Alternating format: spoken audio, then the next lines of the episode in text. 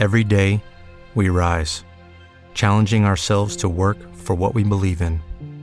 At U.S. Border Patrol, protecting our borders is more than a job, it's a calling.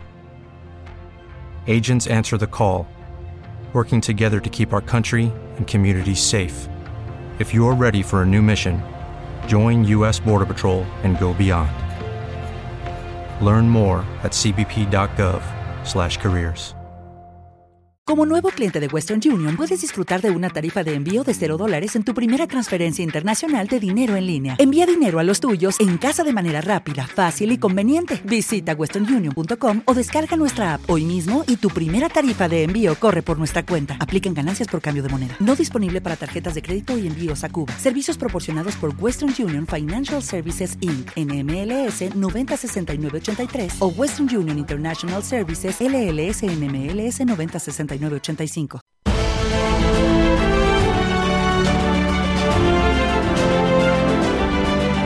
Castillón Confidencial, en Decisión Radio.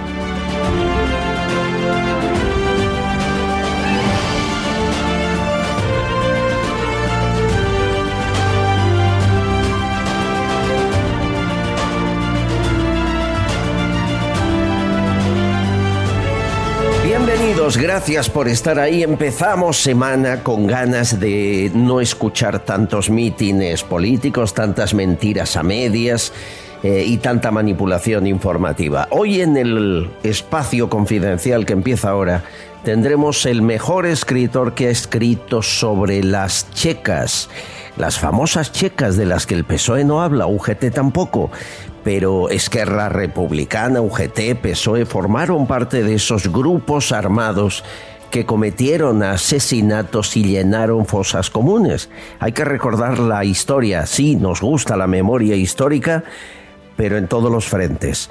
Estará con nosotros. Y también eh, prepárense porque tenemos un invitado que pagó el 3%.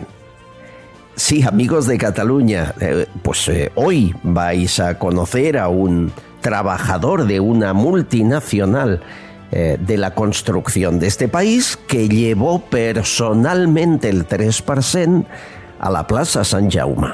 De todo eso y mucho más, prepárense, tenemos por delante un ratito curioso, divertido e interesante. pero fíjense, quiero hablar de televisión aunque sea unos minutos, quiero hablar de, televisión, porque eh, hay un debate, me dicen, de por qué quitan el programa Sálvame. ¿Cómo que por qué? La pregunta es por qué aguantó 14 años. ¿Cómo que por qué? No, no hablamos ya de, de, meterse con la vida privada, de hurgar en las vísceras, de promover el odio, de eh, facilitar la infidelidad, los celos, los cuernos, la envidia, todo lo que ayudaba a, promocionar ese programa, la mitad oscura del ser humano.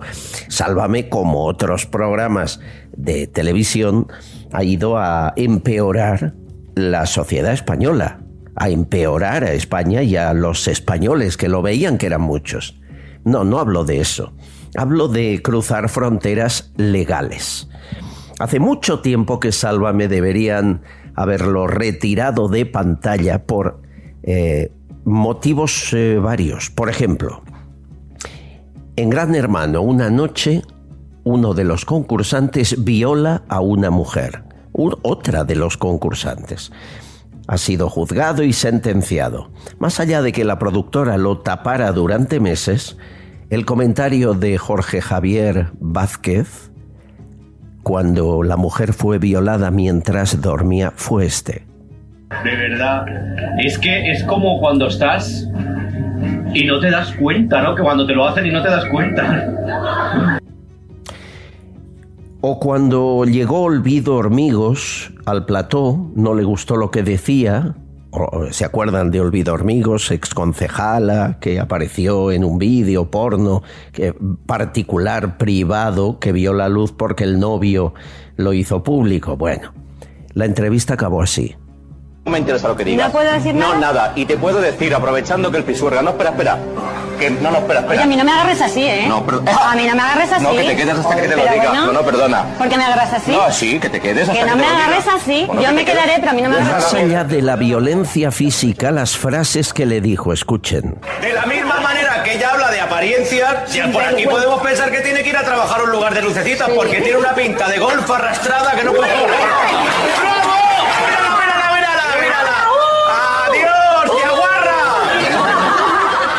Agarrar a una mujer, llamarla prostituta, eh, eh, reírse de una violación. Eh, ¿Se imaginan que esto es al revés? Que lo hace alguien que no es de la cuerda del gobierno y, y en una emisora, en una televisión de derechas, ¿se lo pueden imaginar por un minuto? Eh, Irene Montero participó del circo, igual que Sánchez. Ire- Irene Montero siendo ministra. Y participó y colaboró en el juicio paralelo que se hizo para favorecer a Rocío Carrasco, recuerden. Bueno, yo creo que tanto el testimonio como esos altísimos niveles de audiencia que, que acabas de expresar justifican que para el Ministerio de Igualdad y para mí como ministra sea una obligación estar ahí. ¿no? Primero porque cuando una mujer da el paso de contar una experiencia de maltrato, como decía en esos tweets, puede ser cuestionada, puede ser ridiculizada y eso muchas veces supone un proceso de revictimización, es decir, se expone a esa mujer a tener que revivir de nuevo para dar explicaciones, para enfrentarse a ese En el cuestionamiento. mismo programa donde ridiculizan, victimizan a una invitada o se ríen de una violada, eh, elevan a las alturas en un juicio paralelo a una supuesta famosa maltratada sin juicio. Esto fue salvable. Mm, No hablamos del odio, de las vísceras, no. Hablamos de pasarse la ley por el forro y de que nadie le parara los pies. Los juzgados nunca lo hicieron. Se investigó si se había pagado a los eh, colaboradores y a policías para sacar basura de más de 140 famosos, pero nunca se pudo demostrar. Por lo tanto, el caso Deluxe quedó en nada. Y al final fue la audiencia que es el mayor de los jurados, la audiencia y no otra cosa, quien cerró este capítulo nefasto para la historia de la televisión en este país. Más allá de periodistas o pseudo presentadores, aquí lo grave es que cargos públicos jugaran porque les interesaba para conseguir votos a esta historia. Eh, sé que Carlota Corredera, que fue directora y hizo ese especial del juicio paralelo, ahora está colaborando y trabajando con Podemos. Sé que Jorge Javier ahora dice que es de Yolanda Díaz, porque él siempre va a caballo ganador y cree que Sánchez ya está quemado. Eso es su vida privada, ahí que hagan lo que quieran. Pero la televisión no debería tener reglas distintas a la sociedad civil. Cualquiera de estos espacios que hemos escuchado eh, los hace un digital, un periódico, una radio u otra televisión que no sea de izquierdas y la cierran al día siguiente. Bienvenidos, empezamos. Estás escuchando Castillón Confidencial. Pide Taxi, la mayor flota de taxis de España. La rapidez y calidad del servicio está garantizada. Sigues el trayecto del taxi que has pedido sobre el mapa hasta que llegue a recogerte. Infórmate en pidetaxi.es y descárgate su aplicación. Garantizan el precio máximo de tu trayecto y puedes pagar con su aplicación con total seguridad. Descárgate la aplicación de Pide Taxi. Aunque estemos en campaña electoral, el goteo de salidas de prisión o de rebajas de condena por la ley CSI se sigue produciendo.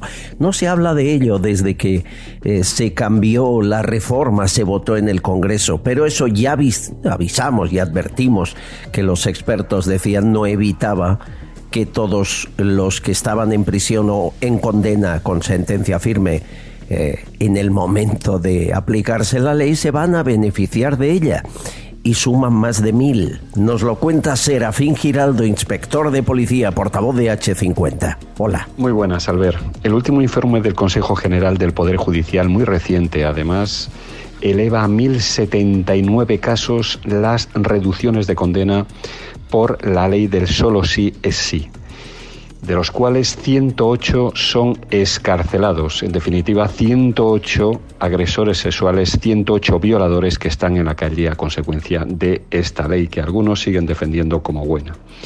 Pero no van a cesar, es evidente que no van a cesar.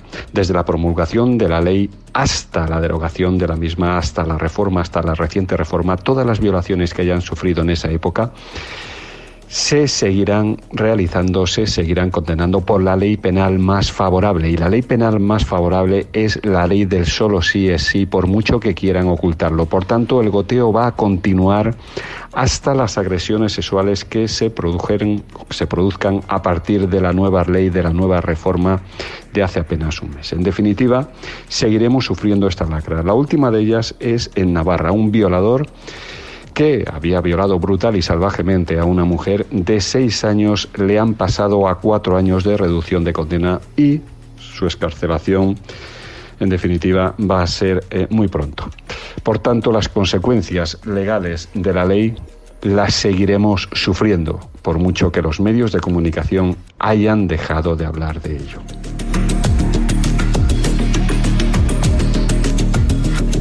Estás escuchando Castillón Confidencial.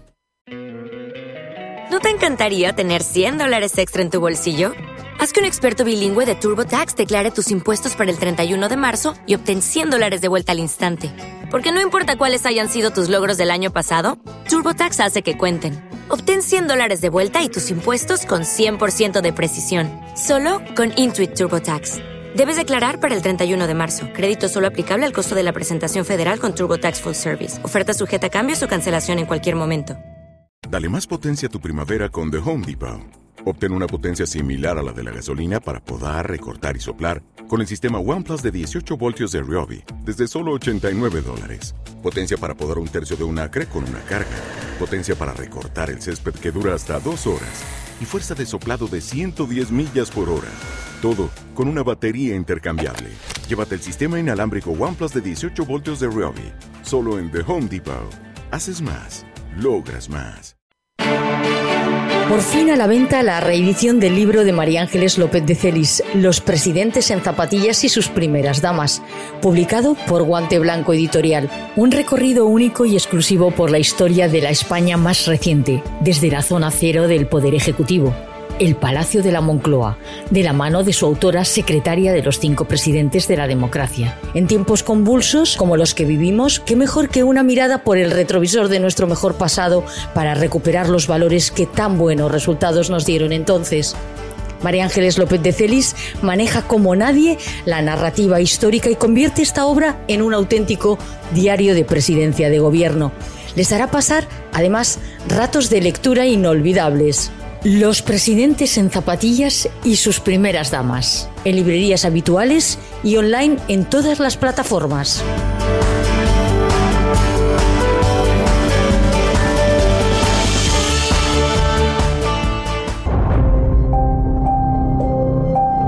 Estás escuchando Castillón Confidencial.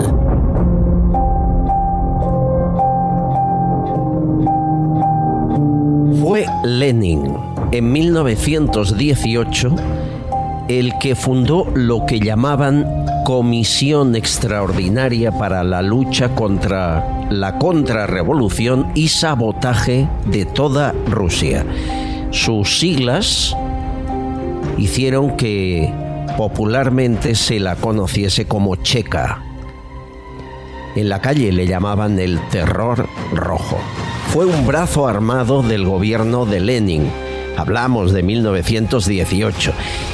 ¿Qué pasó en España en, el 36? Pues que la guerra civil española se recupera esa palabra para definir las prisiones, las torturas, los campos de concentración, las ejecuciones, todo sin ninguna garantía legal, llevadas a cabo por partidos de la izquierda. PSOE, PNV, Partido Comunista de España, la UGT, Esquerra Republicana de Cataluña y la CNT.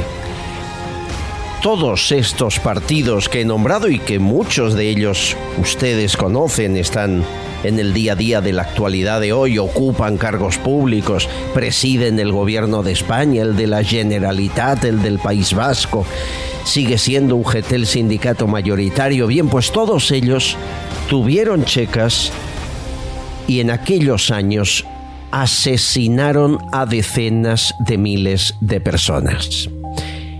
Queremos conocer cómo funcionaban las checas, las grandes olvidadas de cualquier memoria democrática.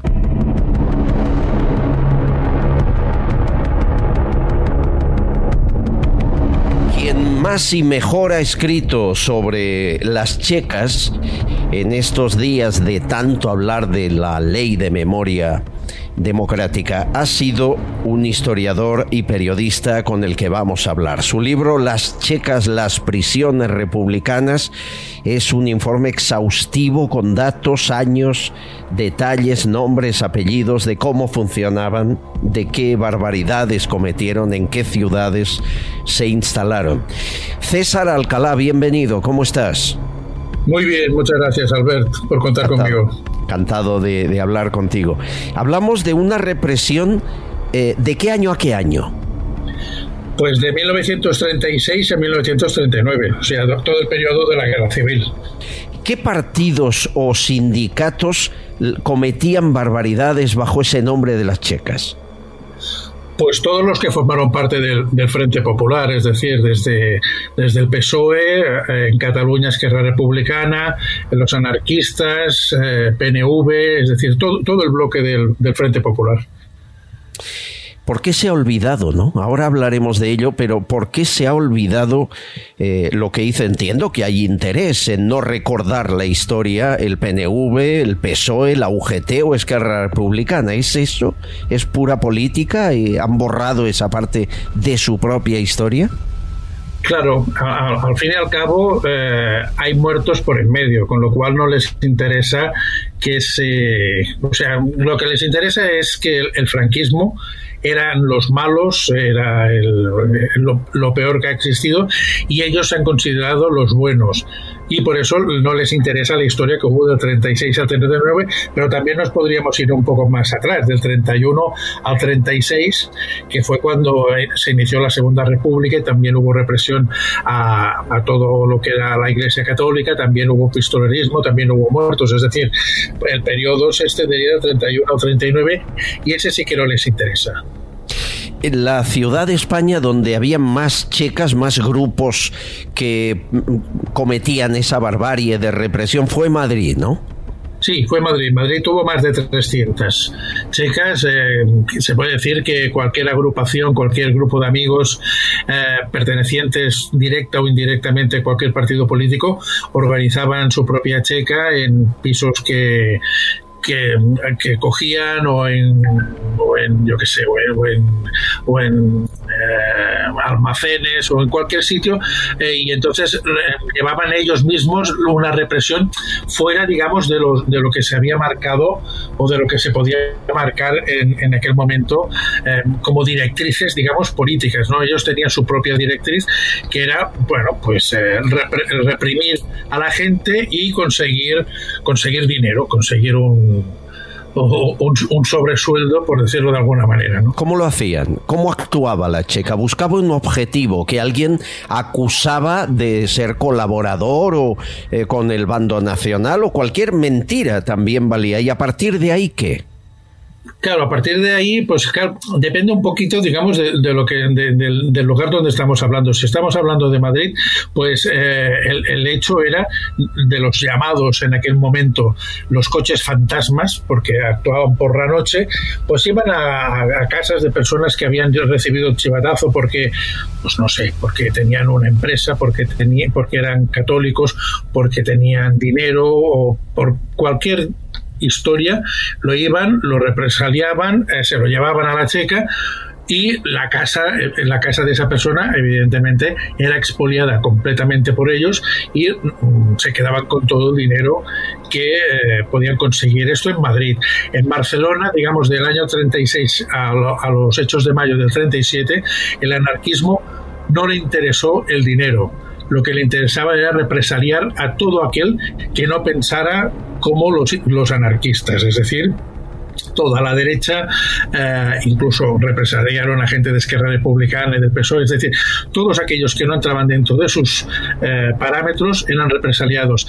Y si nos vamos al, país, al país valenciano, en la Checa es como que se instalaron a partir de 1937, cuando el gobierno eh, nacional, perdón, el gobierno republicano pasó de Madrid a Valencia, entonces como que ya había habido el SIM, la represión fue para conseguir información. Es decir, eh, hay, hay, hay, diferentes tipos de... Cada ciudad actuaban, ¿no? En Madrid eh, conseguían dinero. ¿De cuánta gente se calcula fue asesinada por las 345 checas que había en Madrid? En Madrid el cálculo que hay es más de 10.000 personas. Lo que pasa es que en estas cosas nunca, nunca, nunca se pueden clarificar al 100%. Es decir, eh, cuando, acabó la guerra eh, hubo, un silencio total en muchas cosas. Por ejemplo, yo en, un, en el libro este que estábamos hablando, eh, doy un dato solamente de Cataluña. En Cataluña hasta ahora eran 8.356 y yo he llegado a descubrir que fueron 26.606 las personas asesinadas aquí en Cataluña. Lo que pasa es que hicieron una trampa, es decir, en vez de decir que eran personas que habían sido represaliadas por ellos, los colocaban como personas que podían haber muerto de una neumonía, de una apendicitis o de mil y una historias eh, que eh, para que ellos no tuvieran, digamos, eh, no, no cargaran sobre ellos estas muertes, porque es muy curioso, por ejemplo, el Ayuntamiento de Barcelona, estadística del Ayuntamiento de Barcelona, gente que murió por una peritonitis, por ejemplo, en el año, por decir algo, 33, habían muerto 10 o 15 personas y en el año 37, 38 llegaron a morir 3.000 personas de peritonitis, que dices, imposible. Claro, claro. La, eh, excusa, eso es interesantísimo lo que nos cuenta. Por, sabían que estaban cometiendo una barbarie y por lo tanto la camuflaban. ¿no? Eh, eh, ¿quién, ¿quién, mató más? ¿Quién fue más cruel? ¿Las checas del PSOE, las de Esquerra Republicana, las del PNV, las de UGT? ¿Cuál? Las checas, digamos, aquí en Barcelona o en Cataluña, las, las anarquistas. Evidentemente, los, los, anarquistas se llevaron la palma. En, en Madrid ya hubo, ya hubo, digamos, un se mezcló más entre, entre PSOE y comunistas. Eh, en Cataluña Esquerra Republicana eh, tuvo muy pocas personas que asesinaron. Eh, se pueden calcular entre una y dos solamente por parte de Dios y el PNV tampoco no fue muy cruel en este sentido. Por lo tanto, la CNT eh, fue la más cruel en Cataluña y PSOE y Partido Comunista en Madrid. Exacto. Lo que pasa es que, por ejemplo, tener una checa te daba prestigio, que esta es, que esta es una de aquellas cosas que eh, tampoco nos ha explicado demasiado. Es decir, tú si tenías, eh, por ejemplo, Stat Catalá, eh, que en Cataluña también tenía su propia checa, porque les daba prestigio, porque ahí tenían a, su gente y bueno, era como, el Ateneo, por decirlo de alguna manera, en vez de tener un Ateneo, tenían la checa y bueno, pues hacían, hacían la vida allí, ¿no? Increíble. Eh, estoy leyendo en tus libros, em, hoy el Teatro Calderón antes fue la checa de Stat Catalá, eh, que creó Francés Macià en Rambla Cataluña 26. Era un centro de detención, un cuartel general, evidentemente se torturaba y, y se mataba a la gente, ¿no? Pero eh, posteriormente, y hablo ya con la presidencia de Lluís Companys en la presidencia de la Generalitat, la actual comisaría de Vía Layetana de Barcelona, que ahora el gobierno y es que republicana quieren cerrar o convertir en un museo de la tortura, porque dicen que, que con Franco se torturó, que es verdad. Ahí lo, es que republicana también torturaba, ¿no? Exacto, evidentemente. Ahí es que la republicana también torturaba. A ver, es que en esto, digamos, de, de, lo que estabas diciendo antes, ¿no? De la ley esta de la memoria democrática que se ha aprobado ahora, es que es una desmemoria democrática porque solamente se habla de una parte. Yo estoy, yo, a ver, si tenemos que hablar de todo, hablamos de todo. Es decir, Franco torturaba, evidentemente Franco torturó en su momento, y esto es historia, y, esto no lo puedes cambiar. Pero es que ellos también lo hicieron. Con lo cual, oye, pues mira, eh, las personas que hay hoy en día, tanto en Esquerra Republicana como en cualquier otro partido, digamos, de los del Frente Popular en aquel momento, no tienen ninguna culpa de lo que hicieron sus antepasados, pero tienen que asumir que sus antepasados cometieron atrocidades porque era en un momento, pues que estamos hablando de una guerra civil, que no tienen por qué siempre cometerse atrocidades, pero se cometieron atrocidades. Y oye, pues hay que envainársela y oye, pues mira, eh, hay que decir, pues sí, pues tenemos la culpa, es que pidiendo perdón o diciendo, oye, pues mira, lo vamos a, lo vamos a estudiar todo, ya estaría, esta sería la normalidad democrática. Lo que están cometiendo ahora es una desmemoria democrática de todo lo sucedido. Los hermanos Badía podrían haber escrito mucho de las barbaridades en la comisaría de Vía Layetana. Miguel Badía fue director de seguridad de la Generalitat con Luis Companys y torturaba a todos los anarquistas que podía hasta que la FAI lo mató saliendo de casa. Los calabozos de la comisaría de Vía Layetana eran testigos de las torturas cometidas bajo el gobierno de Companys con Esquerra Republicana en el poder y el jefe de Badía y consejero de Gobernación Josep Dencas huyó por las alcantarillas de, de Vía Layetana, se refugió en Roma y acabó al ladito de Mussolini como un fascista más, ¿no? Eh, las checas, eh, es cierto que eran especialmente crueles, por ejemplo, que practicaban algunas la amputación de miembros sí fueron terroríficamente crueles. En, una, en las checas se llegó a practicar de todo. Por ejemplo, una de ellas, la de la de San Elías, que que ya no existe, solamente queda la iglesia. Allí se llegó, llegaron a tener una piara de cerdos y daban de comer a los cerdos personas. Eh, llegaron a cometer las mil y una barbaridades porque tenían por decirlo así, para que nos entendamos, la patente de corso de hacer lo que les diera la gana porque ningún, nadie los, los iba a juzgar. Porque si alguien los juzgaba, acababan como los pobres estos que, que, torturaban de esta manera, pero bueno, se llegó a, ver lo que llamaban eh, el huevo, que era como una especie de, de, sauna que metían ahí a la gente y bueno, se deshidrataba, hicieron las mil y una, la verdad es que utilizaron barcos prisión, por ejemplo, en Valencia, campos de trabajo donde agotaban a eh, campos de concentración, ¿no? Sí sí, sí, sí, evidentemente campos de concentración. Yo conocí a una persona que había estado en uno de ellos y, él me decía que, por ejemplo, eh, para cuando tenían que beber agua, tenían que poner un pañuelo encima del vaso porque al tirar el agua eh, quedaban en el pañuelo los gusanos que habían dentro del agua. O sea, era, un nivel, digamos, de sadismo brutal contra aquellas personas. O sea, eh, lo malo de toda esta historia es que en aquel momento la vida humana no tenía ningún valor.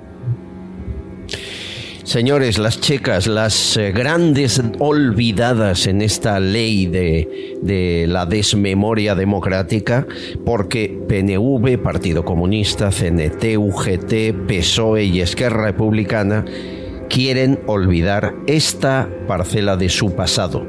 Por eso las queremos recordar aquí. Es un placer hablar contigo, César. Lo haremos en más ocasiones y enhorabuena por tus libros. Cuando tú quieras, Albert. Muchísimas gracias. César Alcalá, las checas, las prisiones republicanas.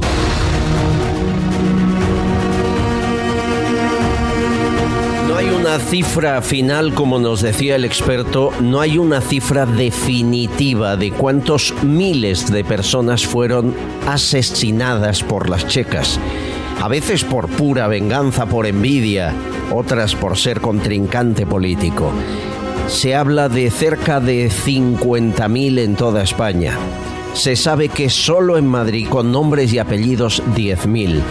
345 checas. En Barcelona casi 9.000, 6.000 casi eh, en Valencia y así podríamos seguir. Pero no hay datos, no hay cifra, porque esta memoria no se ha querido investigar. Nunca se buscó en las cunetas dónde estaban los restos de las personas asesinadas por las checas.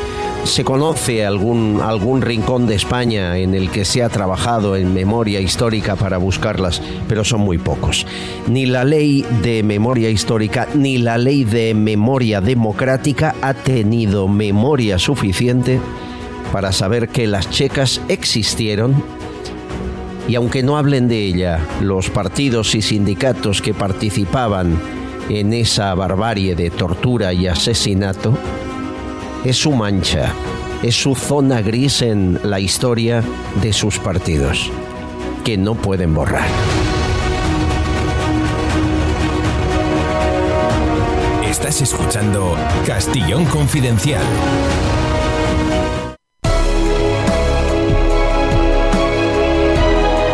De Vichy es más que benéfica para la salud. Tiene infinidad de sales minerales.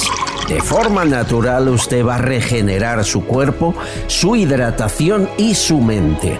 Reduce el colesterol malo, combate la acidez de estómago, eh, evita la osteoporosis. Son informes médicos, están en la página web bichicatalan.es. Ahí está toda la información. El agua de Vichy catalán, además de hidratarle, tiene burbujas nacidas de forma natural en el fondo de la tierra, no añadidas por la mano humana. No pierda eh, la posibilidad de tener en su casa algo tan benéfico que antes se vendía en farmacias. Y visite el balneario de Vichy Catalán, le va a encantar. Agua de Vichy Catalán merece la pena cada día antes de irse a dormir, a descansar.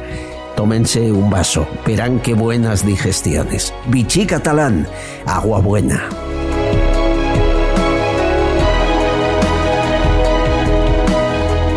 Bueno, eh, me vais a permitir antes de otras cuestiones, eh, yo quiero hablar de la ley trans porque ha habido muchos efectos de esta ley en las últimas horas. Más allá del caso de la policía local de Torrelodones, ya se lo contamos aquí, policía que hace la prueba teórica como hombre, pero la física como mujer para tener ventaja. Han pasado más, más casos. Hay seis presos de la cárcel de Asturias que se han acogido a la ley trans para cambiarse al módulo de mujeres.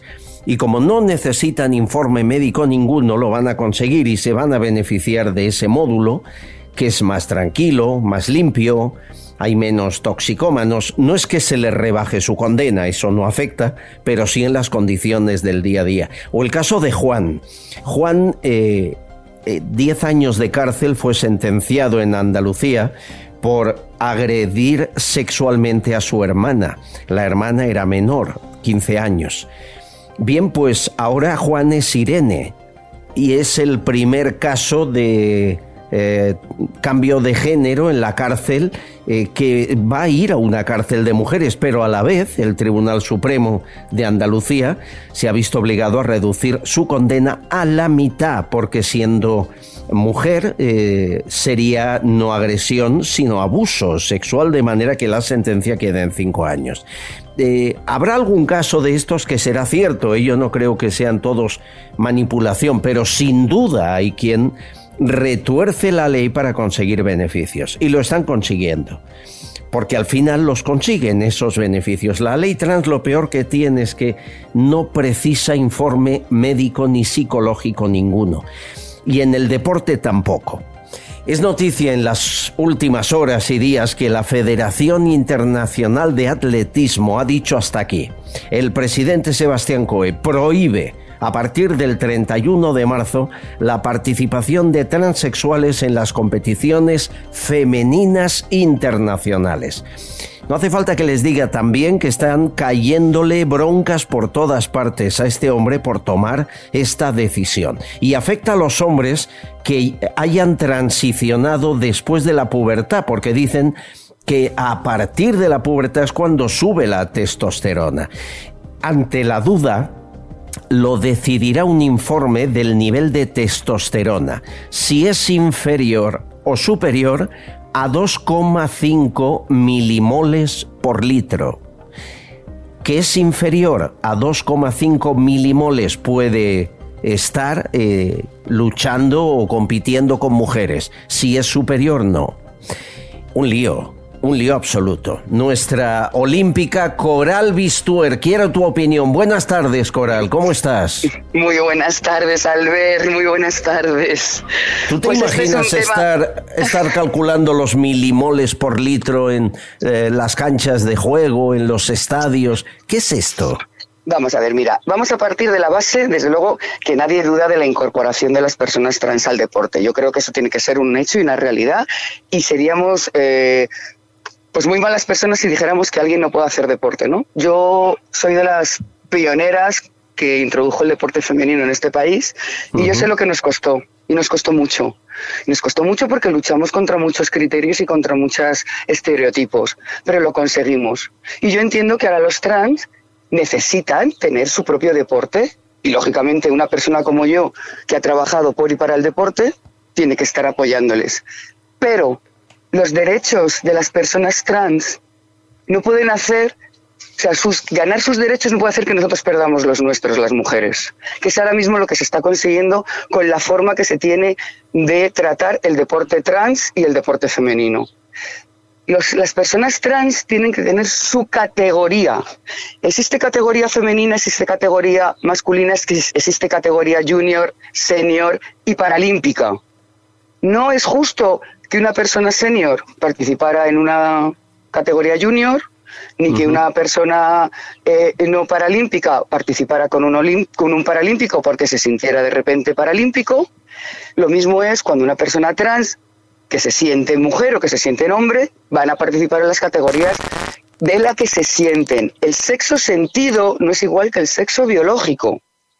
Y en la alta competición en la competición es algo que se nota muchísimo, porque no es solamente la testosterona, no es solamente la testosterona. Pensar que el hombre tiene mayor eh, capacidad pulmonar, un corazón más grande, un esqueleto más fuerte, una cantidad de grasa menor que la mujer, una cantidad de eh, masa muscular mucho mayor que la mujer. Entonces, al final, o sea, pensar que las mujeres tienen entre un 30 y un 40 ¿eh? tienen mayor masa muscular, los hombres entre un 30 y un 40% más que nosotras. Ellos tienen un 30% menos de masa grasa, ¿vale? Más altura, más agresividad, una estructura ósea diferente, pulmones y corazones más grande. Esto determina que un hombre es entre un 10 y un 15% más rápido y entre un 50 y un 100% más fuerte. O sea, sobre todo si hablamos de tren inferior o de tren superior. Con lo cual, al final, la ventaja deportiva es real, no es cuestión solamente de testosterona. Entonces, ¿qué estamos diciendo? ¿Que las personas trans no hagan deporte? No, eso es una aberración. Todos tenemos derecho a hacer deporte, pero tus derechos y no pueden hacer que desaparezcan los míos. Y eso es lo que está ocurriendo ahora porque no se están regulando bien las cosas. No nos han preguntado a las mujeres, no nos han preguntado qué es lo que estamos pasando cuando una persona trans compite a nuestro lado. Mira, el otro día me mandaron un meme muy gracioso que decía un hombre, yo estoy de acuerdo con que haya deporte, que los trans eh, practiquen con las mujeres o que compitan con las mujeres, siempre y cuando me dejen apostar. Ay, señor, quiero que escuches a Irene Montero, Coral Bistuer, es ministra de Igualdad. Escuchen. En España ya ocurre, y en el año 2015 el Comité Olímpico Internacional ya lo dijo con mucha claridad, que las mujeres participan en las competiciones de mujeres y los hombres participan en las competiciones de hombres. Por tanto, las mujeres trans participan en las competiciones de mujeres ya en nuestro país, en el mundo. Esto ocurre ya y no se ha caído el mundo. Más bien al contrario, que es la segunda de las cosas a las que me quería referir.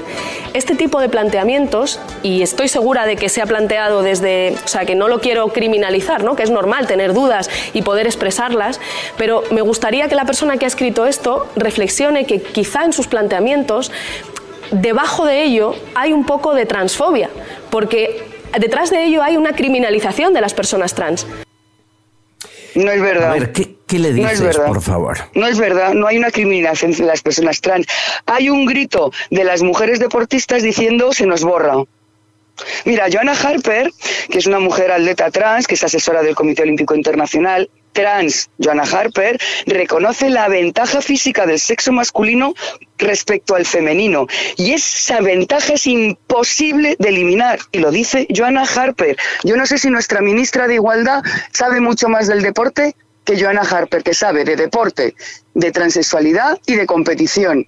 Hablan desde la ignorancia, sobre todo porque no se ha consultado a las personas que vamos a estar dentro, vamos a decir, de ese problema, digámoslo entre comillas, que nos están generando las políticas que no saben hacer leyes. Yo no dudo que esta ley tenga una, una, buena, una buena razón para existir. estoy convencida que la intención es buena, porque seguramente esta ley se necesita para que las personas trans pues, tengan los mismos derechos, eh, se les visualice. Sí, seguro que la intención es buena, pero el resultado no lo es.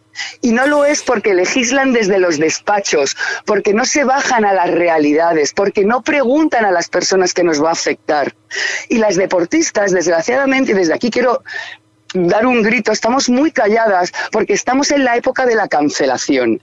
Aquí cuando uno opina algo diferente a lo que tiene que opinar, porque aquí se nos impone lo que tenemos que opinar, entonces te cancelan. Te cancelan desde las redes, te cancelan desde la prensa, te cancelan desde la sociedad. Y eso no es así. O sea, yo no, por ejemplo, personalmente, no estoy en contra del deporte trans. Estoy en contra de que la aparición de mujeres trans en nuestro deporte hace el, va a hacer el borrado total de la mujer en los podiums. A partir de ahora seremos quintas, sextas, séptimas y no sé qué. Con lo cual, olvídate de eh, patrocinadores, olvídate de becas, olvídate de presencia femenina eh, de mujeres encima de un podium. ¿Y eso es igualdad? ¿Y eso es progresismo? No, aquí no progresamos. Aquí las mujeres vamos para atrás. ¿Alguien se ha preocupado cuáles son nuestros derechos?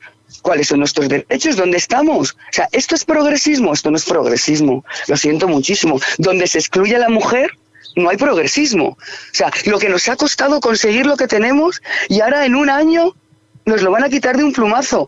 Pero esto no es solamente el problema de la, de la ley trans estatal, ¿eh? Tenemos 10 leyes trans autonómicas en España. Al final va a haber una desaparición de la categoría femenina. Señores, por favor, hagan una categoría trans. Claro que tienen derecho a hacer deporte, todos. Pero tu derecho no puede eh, anular el mío. Hugo Pereira pregunta con Albistuer. ¿Qué tal, Coral? Eh, yo Hola, no sé ¿qué tal, Hugo? Yo, no sé, Coral, si tú has eh, podido hablar con alguna con algún deportista trans, porque es probable que incluso hasta los propios deportistas trans eh, estén de acuerdo y avalen el crear una categoría propia para ellos mismos, ¿no? Y entiendan esta misma situación, porque claro, como tú bien decías, se está viendo que se están legislando desde despachos sin diálogo con las partes implicadas y, y desde luego parece y es notorio que esto es una cuestión meramente y puramente ideológica. Entonces, yo no sé si has hablado con algún deportista trans que comparte tu, opinión? No he hablado directamente con deportistas, porque no tengo la suerte de conocer a ninguno, porque además me encantaría, de verdad, pero sí he hablado con personas trans. ¿Vale? No son deportistas, pero sí son personas trans. Y ellos opinan que, oye, lógicamente a ellos les apetece poder estar en el deporte como el resto de la sociedad, lo que acabamos de defender y lo defenderé siempre, la igualdad de todos, ¿vale? Pero ellos también entienden que, o sea, que como me decía un amigo mío, dice, tengo un 46. Yo tengo un 46 y mis zancadas, si yo me pongo a correr contigo, aunque yo sea una mujer, ¿eh? una mujer trans, yo mi zancada mucho más larga que la tuya, Coral. Es imposible. Es imposible que una mujer biológica ¿eh? compita al mismo nivel con una eh, mujer mm, que no es biológicamente mujer. Es que es imposible, de verdad. O sea, y, y, y, todos, todos se centran sobre todo eso, ¿no? En, en que, oye, que tiene que ser eh, inclusivo, el deporte tiene que ser lo más inclusivo, es lo que más oigo, ¿vale? El deporte tiene que ser un ejemplo de inclusión. ¿Me queréis decir dónde está la inclusión cuando se excluye a las mujeres de poder estar en un podium, cuando se despoja a las mujeres de sus, de sus récords que, que tenían, cuando se excluye a la mujer de los podiums, cuando, cuando se excluye a las mujeres de las becas, de las ayudas y se excluye a una mujer de ganar? En serio, eso se llama adulterar la competición. Y se va a adulterar solamente la femenina. Los hombres ahora mismo están muy tranquilos porque ocurre una cosa. Los hombres que transicionan a mujer trans compiten con las mujeres. Pero las mujeres que están transicionando hacia hombres también se sienten más cómodas compitiendo con mujeres. Con lo cual aquí esto es una locura. Sí, sí, O sea, la competencia mm, siempre hacia vosotras. Eh, Siempre, es, eh, con lo que nos ha costado. Es, es acabar con la presencia de la mujer en, en según qué lugares. Eh, eh, esta, eh, lo de crear una categoría solo trans lo ha insinuado la Federación de Atletismo y bueno, le ha caído la bronca absoluta ¿Pero diciendo que eso va contra la ¿Sabes por qué, inclusión. Albert? Porque dicen que es, que es excluyente. Exacto. Pero a ver, si hay una categoría femenina y masculina, senior, junior, infantil y juvenil, ¿cuál es la excluyente? Porque Sí. las demás no son excluyentes y la trans sí. ¿No lo veis? O sea, y por paralímpica, es, o sea, una persona que es paralímpico se siente excluido del deporte, se siente, es, es vejatorio, no, es su categoría. Si yo mañana me sintiera de 11 años y participara en, en taekwondo con niñas de 11 años, ¿qué pasaría? Si Sí, yo mañana me siento absurdo. paralímpica, porque me siento, el verbo sí. sentido no es lo mismo que el sexo biológico. O yo me siento mañana paralímpica y compito con los paralímpicos, que me van a decir, los paralímpicos eres una tramposa, eh, eh, eh, que yo me siento. Sí, sí.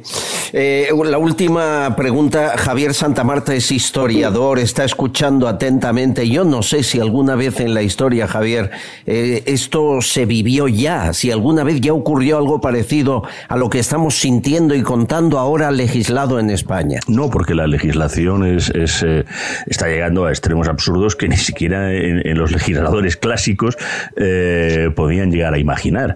Es verdad que muchas veces, incluso cuando accede la mujer al deporte, eh, se la considera pues mm, con esa, esa visión protectora de, de que a lo mejor no podía incluso llevar a cabo ciertos deportes en los que luego eh, han salido perfectamente victoriosos. Es más, o sea, eh, Coral... Mi- mira en realmente a mí me taekwondo a Coral, me- ¿no? me- Es- no, no, Cor- Coral, yo so- ella es mujer, no, mujer no, es una mujerona de bandera y yo soy pues un hombre majete y todas esas cosas, pero vamos, me puede ganar hasta las chapas, o sea, porque... Vamos, no te quepa duda. Y mira, eh, vamos, pero vamos, y, no es una cosa, pero claro, yo por ejemplo que soy eh, eh, cojo de nacimiento, lo que ahora se llame, ya no sé con lo que soy, si minusválido, discapacitado, pero yo cuando he hecho deporte, eh, sé que tengo un hándicap, a mí siempre me ha gustado la palabra hándicap, pero eh, yo he hecho deporte amateur y ya está, y he disfrutado, me lo he pasado bomba, pero efectivamente sería absurdo, o sea, eh, el, el decir, no, no, no, no, es que yo quiero competir, entonces, o con un... eh, No, vamos a ver, es que efectivamente para, hay categorías, cada uno está en la suya y, y no hay ningún problema, no, no hay que... No, eh, pero claro, es que el planteamiento aquí es ideológico, político, no, no tiene que ver Sí. nada ni siquiera con aspectos biológicos. Con lo cual, hagamos lo que hagamos, va a dar igual, porque si estás, pues eso, de pronto te aparece un armario de tres eh, puertas y tal, que efectivamente con una estructura ósea, con todo, diciendo que yo soy mujer, yo coño, pues nada, pues ala, pues venga, hasta, hasta que la mates, sea en, en lucha libre o en cualquier tipo de cosas, es, es demente. Es demencial. Eh, Pero está claro, está claro que las personas trans no son culpables de esto. Eso que quede bien claro, ellas no son No, culpables de esto. Los culpables de esto son las normas y los que la están legislando sin conocer, sin conocer de lo, que- lo que tienen entre manos. Entonces, Sí, sí. esto también les perjudica a las personas trans, porque al final las está poniendo en una diana que no es su culpa. Ellos, lógicamente, les han hecho una ley que les permite hacer eso y ellos se acogen a la ley, lógicamente. Desgraciadamente, lo que pasa es que echa la ley, echa la trampa.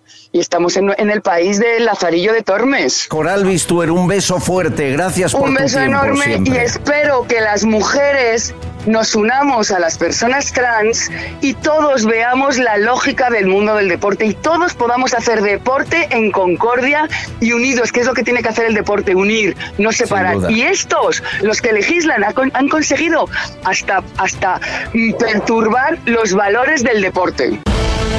Estás escuchando Castillón Confidencial. Radioteléfono Taxi, ahora con precio máximo garantizado. Llámanos al 91 547 8200 o descarga Pide Taxi. Más información en rttm.es. Se está escapando un poco algo que ha ocurrido con esta aprobación el pasado 8 de marzo de la ley de vivienda, porque eh, es, eh, es más que preocupante lo que van a hacer con la ocupación. Y hemos pedido a un buen amigo que nos lo explique. Ricardo Bravo, bienvenido, ¿cómo estás? Hola, ¿qué tal? ¿Cómo estáis? plataforma de afectados por la ocupación. Tú te has leído la letra pequeña, lo que nadie hace. ¿Qué pasa ahora si te ocupan la casa como os ha ocurrido a vosotros con este cambio de ley? Bueno, vamos a ver, lo, lo primero que quería hablar como, como, como plataforma, ¿no? como representante de miles de familias que estamos sufriendo directa e indirectamente la ocupación. Y queríamos mostrar todo nuestro rechazo a la no consideración de nuestras peticiones desde el año 2019. Desde el año 2019 estamos hablando con cargos de, del Partido Socialista, hemos intentado accedernos a, a acceder a Podemos para que considere la ocupación en la ley de la vivienda y después de cuatro años no hemos conseguido nada. Esto viene a decir que nos han obviado y por lo tanto ahora hay una ley de vivienda que no trata uno de los principales problemas de la vivienda en España, que es la ocupación. Entendiendo la ocupación como un acceso a una vivienda de manera ilegal, que es lo que entre líneas la ley va a favorecer. Me explico. Eh, hay unas cláusulas en relación a los grandes tenedores, eh, fundamentalmente bancos y fondos de inversión, que si una familia vulnerable ocupa una de sus viviendas, les tienen que ofrecer directamente un alquiler social. ¿Qué viene a decir? Que la mayoría de estos activos que están controlados por mafias ocupas, y todos las conocemos, van a hacerse con el control de todos esos pisos y por lo tanto se va a dar un alquiler social a estas mafias. Se nos olvida que en esos edificios vive gente, gente que está amenazada, que está coaccionada, que no tiene una convivencia fácil, que no pueden dormir por la noche, que están viendo cosas totalmente ilegales los niños pequeños y mayores. ¿vale? Y eso no se está considerando dentro de la ley, porque se está regalando un alquiler social. Entonces, no, no es que obvie la ocupación, sino que indirectamente la está fomentando. Es tan grave. Es decir, a partir de ahora, si te ocupan la casa, hay que ver la vulnerabilidad de quien está dentro, aunque le haya pagado una mafia, aunque esté eh, siendo extorsionado por alguien que tiene el bloque entero en propiedad. Y si esa familia es vulnerable, no lo sacas ni con agua caliente. Eh, es. Es, gravísimo, es, es como tirar la toalla ante un problema que no han sabido resolver. ¿Qué opción nos queda? Eh, en realidad no nos queda ninguna opción. Eh, sabemos que el próximo día 27 se va a aprobar sí o sí la ley de vivienda. Hemos intentado por todos los medios acercarnos al Ejecutivo. Hemos estado en decenas de ocasiones en el Congreso de los Diputados hablando con portavoces, eh, nunca con ningún ministro, pese a que a la ministra Pilar Job la llevamos solicitando desde hace 22 meses, eh, todos los meses por registro electrónico, una reunión nunca nos ha respondido. Raquel Sánchez nos ha ignorado creyendo que era nuestro problema de justicia. Eh, es decir, al final no hemos podido acceder en cuatro años a ningún cargo solo para que nos escuchen. Es como si quisieran obviar este problema dentro de, de, la sociedad y sabemos que es una de las principales preocupaciones de todos los españoles, porque todos los días estamos metiendo casos en medios, son casos nuestros de la plataforma, gente real que estamos sufriendo un desamparo total de la justicia y a la vez nos están haciendo responsables de mantener a nuestros delincuentes, a los que han cometido un delito contra nosotros. Entonces, no podemos permitirlo. Es, es, de locos. Oye, ¿qué pasa con la inquiocupación, que es mayoritaria en España? Es decir, tú tienes un inquilino, paga el alquiler y llega un día y dice, ya no te pago más. ¿Qué pasa uh -huh. con ellos? Pues esa situación se va a mantener como hasta ahora. Eh, posiblemente se prorroguen plazos, porque eh, la ley es teórica y habla de unos plazos muy hipotéticos que sabemos que ni servicios sociales ni el aparato judicial pueden absorber.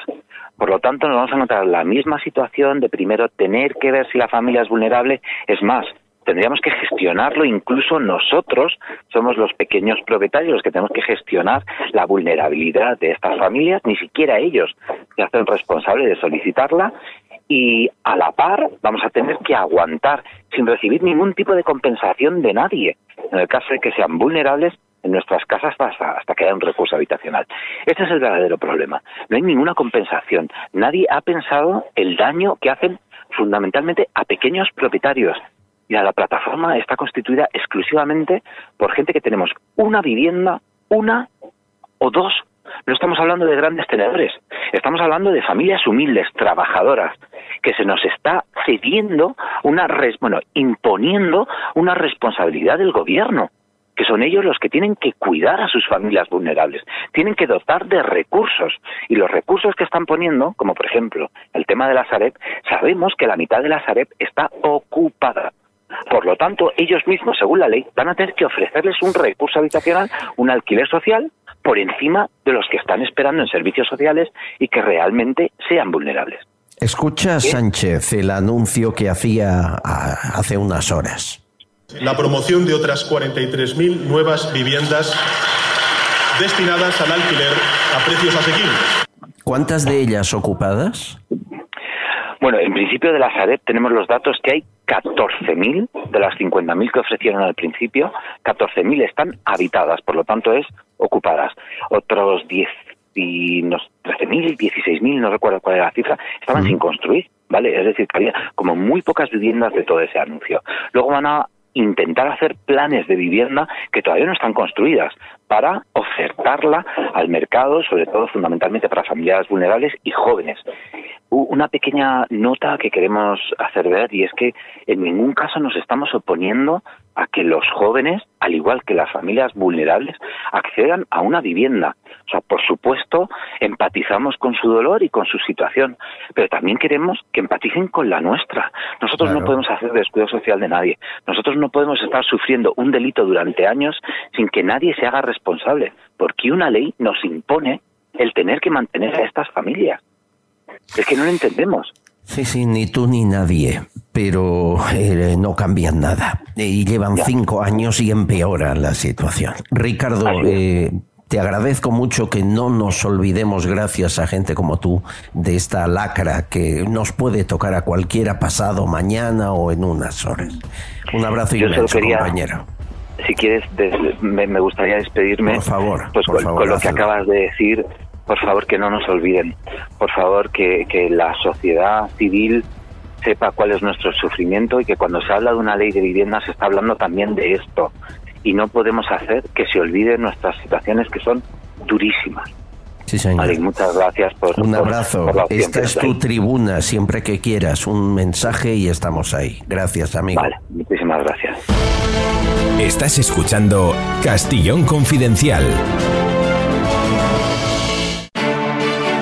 Por fin a la venta la reedición del libro de María Ángeles López de Celis, Los presidentes en zapatillas y sus primeras damas, publicado por Guante Blanco Editorial. Un recorrido único y exclusivo por la historia de la España más reciente, desde la zona cero del Poder Ejecutivo el Palacio de la Moncloa, de la mano de su autora secretaria de los cinco presidentes de la democracia. En tiempos convulsos como los que vivimos, qué mejor que una mirada por el retrovisor de nuestro mejor pasado para recuperar los valores que tan buenos resultados nos dieron entonces. María Ángeles López de Celis maneja como nadie la narrativa histórica y convierte esta obra en un auténtico diario de presidencia de gobierno. Les hará pasar, además, ratos de lectura inolvidables. Los presidentes en zapatillas y sus primeras damas. En librerías habituales y online en todas las plataformas.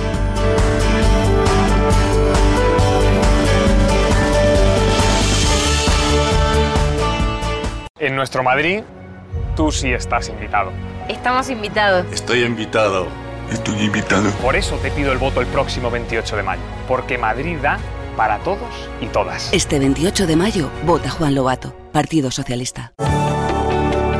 Más de 42 millones de fondos europeos e impulso de la Agenda Urbana 2030. Hecho. Mejores cifras de paro de los últimos 14 años. Hecho. Más deporte y mejores instalaciones para nuestros deportistas. Hecho trámites más ágiles y cercanos para nuestros vecinos. Hecho. Ciudadanos, una legislatura centrados en ti y en la ciudad. Grupo Municipal Ciudadanos. Ayuntamiento de Alcalá de Henares.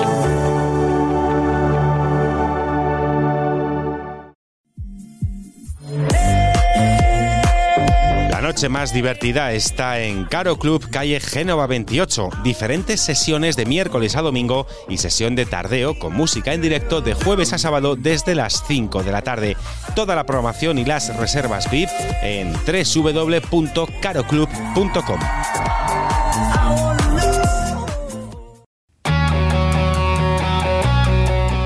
¿Eres empresario pymes o autónomo? Anúnciate con nosotros y forma parte de Decisión Radio. Ponte en contacto con nosotros al correo publicidad arroba decisionradio.com. Decídete por nosotros.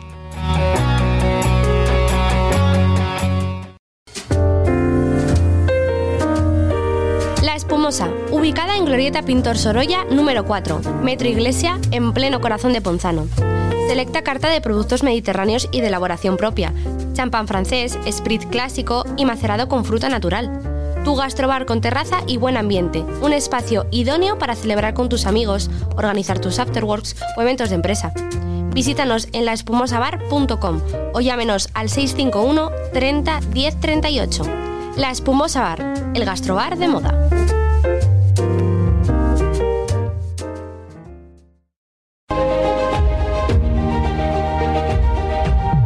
Diplomatic World Magazine, el nexo de unión entre diplomacia y empresa, con un desarrollo online y offline sin precedentes.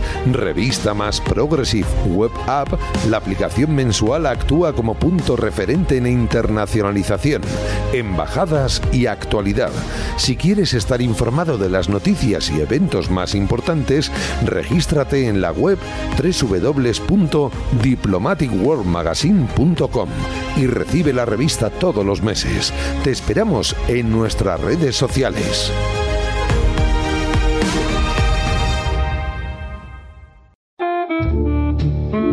¿Quieres un traje que te quede como un guante? ¿Que puedas personalizar absolutamente todo? ¿Con los mejores tejidos italianos e ingleses a un precio sin competencia? No busques más. En la fábrica queremos que vivas la experiencia de la sastrería medida a otro nivel. Estamos en Madrid, en el Paseo de la Habana 33, en Sevilla, en la calle Muñoz Olive 10, en Barcelona, en la calle Daribao 205, o visiten nuestra página web www.lafabricadecamisas.com.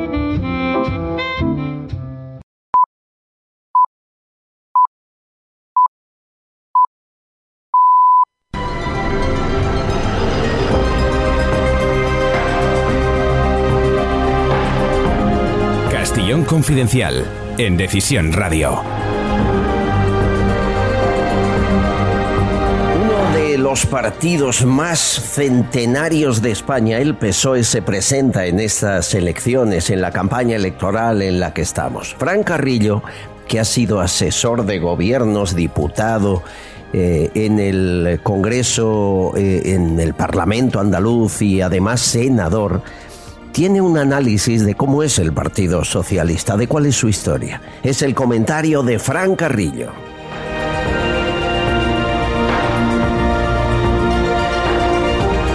El caso mediador no debería ser el fin del sanchismo, sino el final del Partido Socialista. La formación política con el pasado y el presente más oscuro, criminal y corrupto de cuantas ha habido y hay en Europa. Bajo el estigma de somos de izquierdas y por tanto hacemos las cosas bien, su siniestra historia está repleta de acontecimientos censurables. En todo lo deleznable, moral y políticamente hablando, siempre ha estado el PSOE como parte importante del asunto. Bajo sus siglas se han impulsado golpes de Estado contra la República, han saqueado el oro de las reservas nacionales bajo el liderazgo de Negrín y Prieto, han instaurado el terrorismo de Estado con los GAL, su fundador amenazó de muerte en tribuna parlamentaria a un líder de la oposición, participaron con largo caballero en la dictadura de Primo de Rivera y tienen los casos más bochornosos e infames de corrupción de Europa. Andalucía no era la excusa, era la norma. Tito Berni no es el síntoma, es el modus vivendi y operandi de un partido que usa el Estado y los fondos públicos para prostitución, drogas y fiestas. La prensa de izquierdas, tan defensora de las mujeres siempre, calla ahora porque los suyos se van de farra nocturna con el dinero de todos. Al PSOE no hay que salvarlo, hay que denunciarlo, juzgarlo y despedirlo sociológicamente. ¿Ahora entienden la obsesión de ese partido y de la izquierda en general por controlar la educación y los medios de comunicación? Porque comprando las conciencias, generando ignorantes y letrados y palmeros de carné, saben en el PSOE que hagan lo que hagan, sus pecados serán perdonados. Si después del Tito Berni, si después de este bochornoso suceso el PSOE no se hunde, España no se merecerá que nadie la rescate de ese hediondo pozo en el que políticos y ciudadanos acríticos y cómplices le han metido para siempre. Estás escuchando Castillón Confidencial.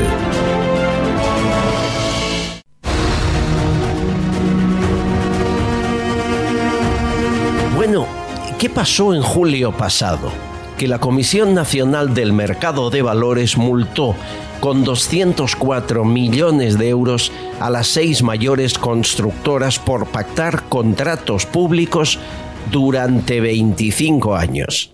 Estamos hablando de Acciona, Dragados, Fomento de Construcciones y Contratas, Ferrovial, OHL y SACIR.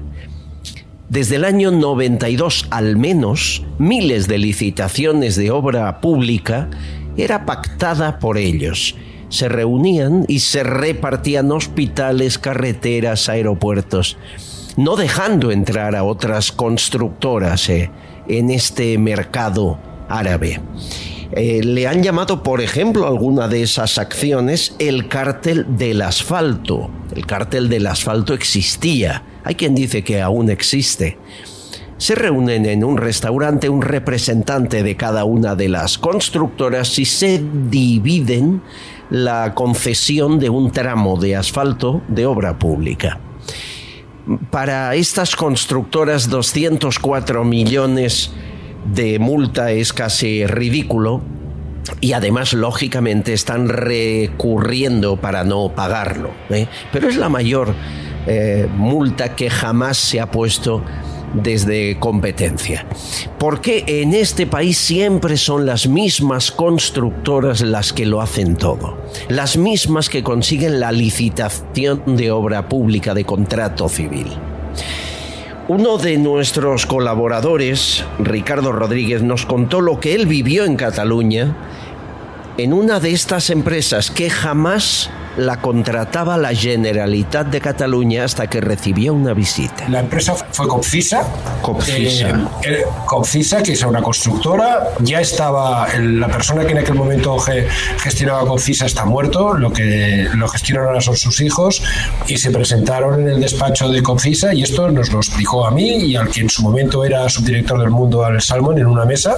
Se, sentaron en, delante de la mesa de este señor. ¿Quién? Eh, pues la enviados de la Generalitat. No, no, no, no, no, no, la mujer de Jordi Pujol, Marta Ferrusola y eh, Junior, el, hijo de Jordi Pujol. Jordi Pujol Junior, el que Exacto. el que manejaba los hilos, sí. Exacto. O sea, madre e hijo van a ver al dueño de Copfisa a, que, a uno de los dueños, de los mayor accionista, y, y, lo que le dicen exactamente es, eh, el otro le dice que por qué no hacen obras civiles en Cataluña cuando ellos están eh, trabajando en toda España eh, con UTES, con otras sociedades, y la señora Ferrusola le contestó, dice, tú quieres mucho a tus hijos, ¿no? Dice, sí, sí, igual a los míos. Dice, tú quieres lo mismo en tu empresa, que se que vaya muy bien tu empresa, para que tus hijos tengan futuro. Y él dijo, hombre, pues, pues claro, pues mira, mi empresa es Cataluña y yo quiero que vosotros paguéis ese 3% para que mi empresa vaya bien y mis hijos tengan futuro.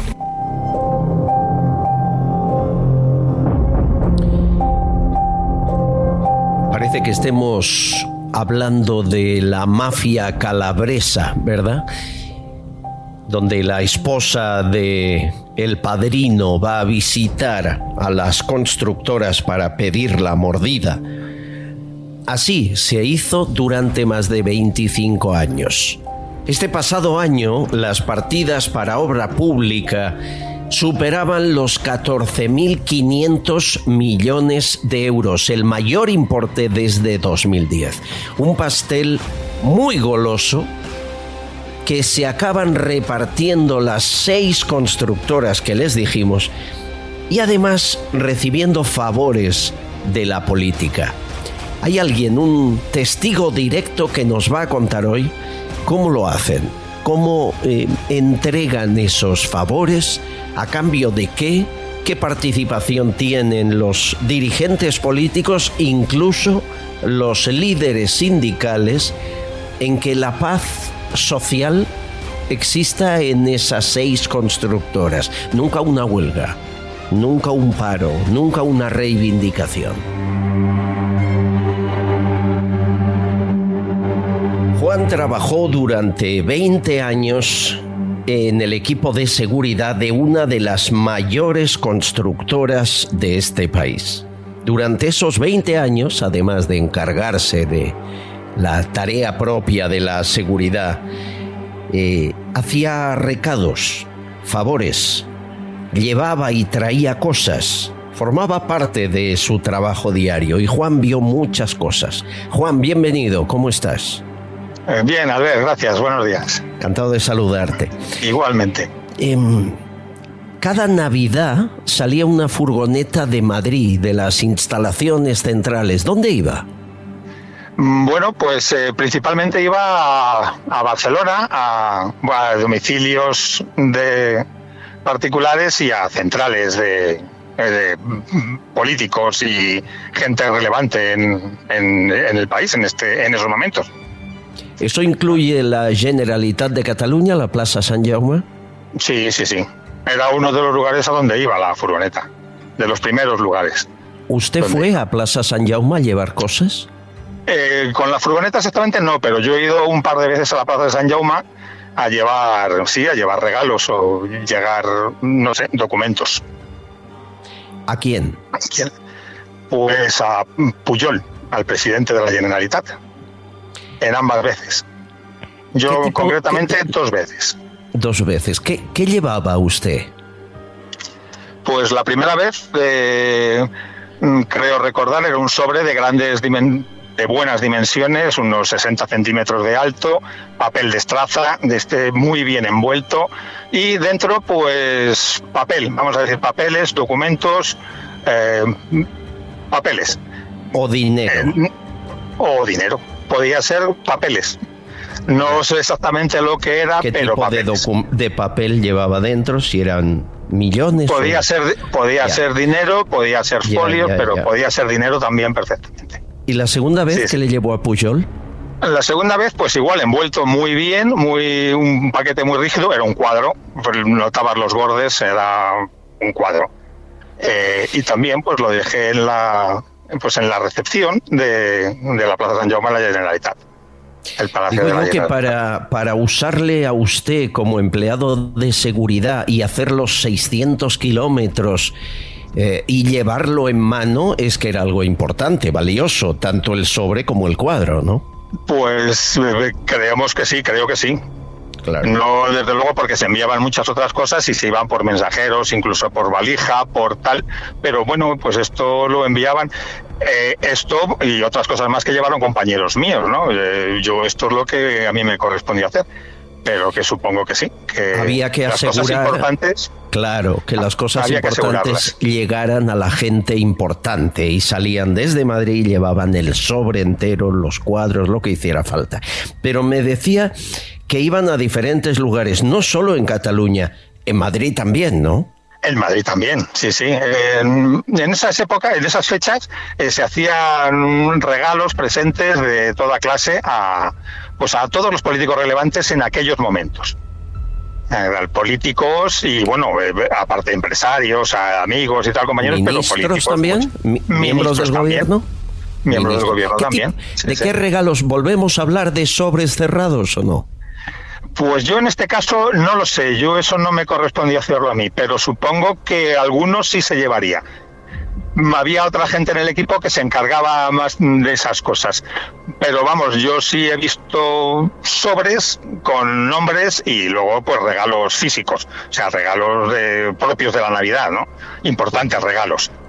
Me refiero a cestas de mucho valor, eh, bueno, pues regalos de ese estilo de tipo de Navidad. y sobres también. Entiendo. Cuando había que negociar condiciones laborales de los empleados de esa constructora, estamos hablando de una de las más grandes de España, por lo tanto de miles de empleados, ¿cómo se hacía la negociación con UGT y comisiones obreras?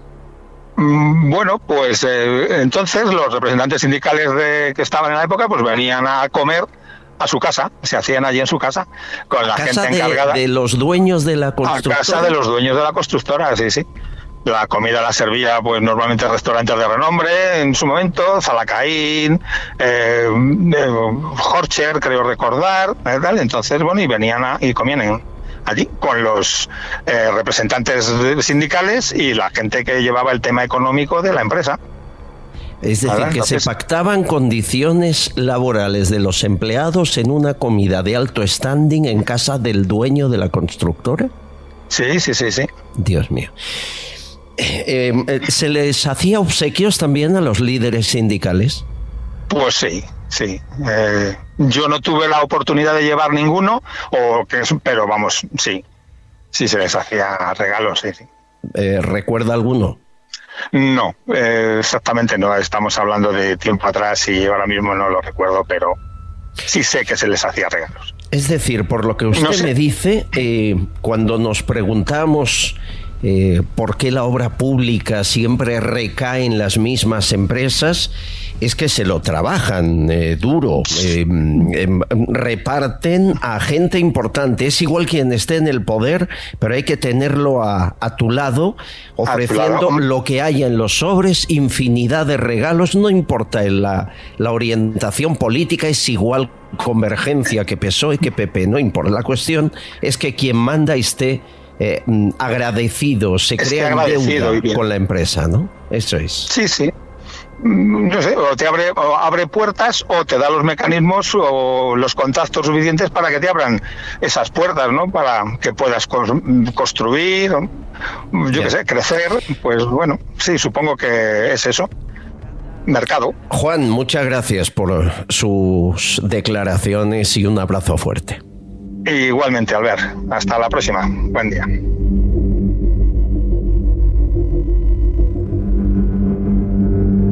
Estás escuchando Castillón Confidencial. Si necesitas viajar con silla de ruedas en taxi, o con tu mascota, o con un bebé y su sillita de paseo, ningún problema.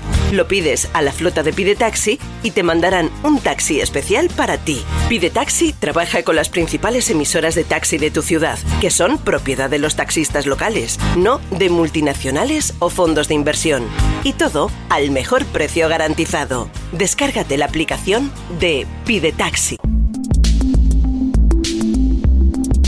No paran de atacar instituciones, organismos españoles. Me refiero a los hackers. Ahora van a por los hospitales, amenazando, por ejemplo, en el Hospital Clínico de Barcelona con publicar datos sobre pacientes con enfermedades infecciosas. ¿Hay peor cosa que esto? Que digan el nombre de la gente que ha pillado una, una enfermedad, por ejemplo, venérea y lo hagan público. Y si no quieren que lo hagan, a cambio hay que pagar es un puro chantaje al Estado que ha llegado al Consejo General del Poder Judicial, al Ministerio de Defensa. No importa, no hay moralidad ninguna a la hora de chantajear. ¿Por qué? ¿Quiénes son? ¿Quién está detrás? Francesc Canals es director de periodistasreunidos.com. Francesc, bienvenido. ¿Cómo estás? Hola, ¿qué tal? Un saludo digital. ¿Quiénes son? Bueno, eh, como siempre, cuando hablamos de ciberdelincuencia no hay una autoría clara. Hay muchas teorías. Por ejemplo, se ha hablado de Ransom House, que es una especie de cibermafia internacional especializada en ransomware. Pero la verdad es que hay muchas teorías. Por ejemplo, sabemos que hay países como Corea, China, la India, Rusia, Pakistán, que ahora mismo son grandes superpotencias ciberdelictivas especializadas en ciberataques contra infraestructuras públicas. Y le diré más. Ahora ya hablamos de lo que son las criptomafias ciberdelincuencias o la criptocriminalidad, es decir, igual que hay el tráfico de armas o la trata de blancas o igual que hay el, tráfico de drogas, pues ahora también hablaríamos de otro eh, sector neurálgico delictivo que sería el ransomware, es decir, organizaciones internacionales que de manera telemática lanzan ataques, por ejemplo, contra hospitales. La información que hay en un hospital, señor Castillón, vale más que la que hay en un banco. Estamos hablando de decenas de miles de expedientes médicos, de secretos farmacéuticos, de ensayos clínicos y de, mm, bueno, pues información que puede poner en aprietos no solo al gobierno, sino también directamente al ciudadano, ya que la salud es tu intimidad, es tu privacidad, es como enseñar tu cuenta corriente.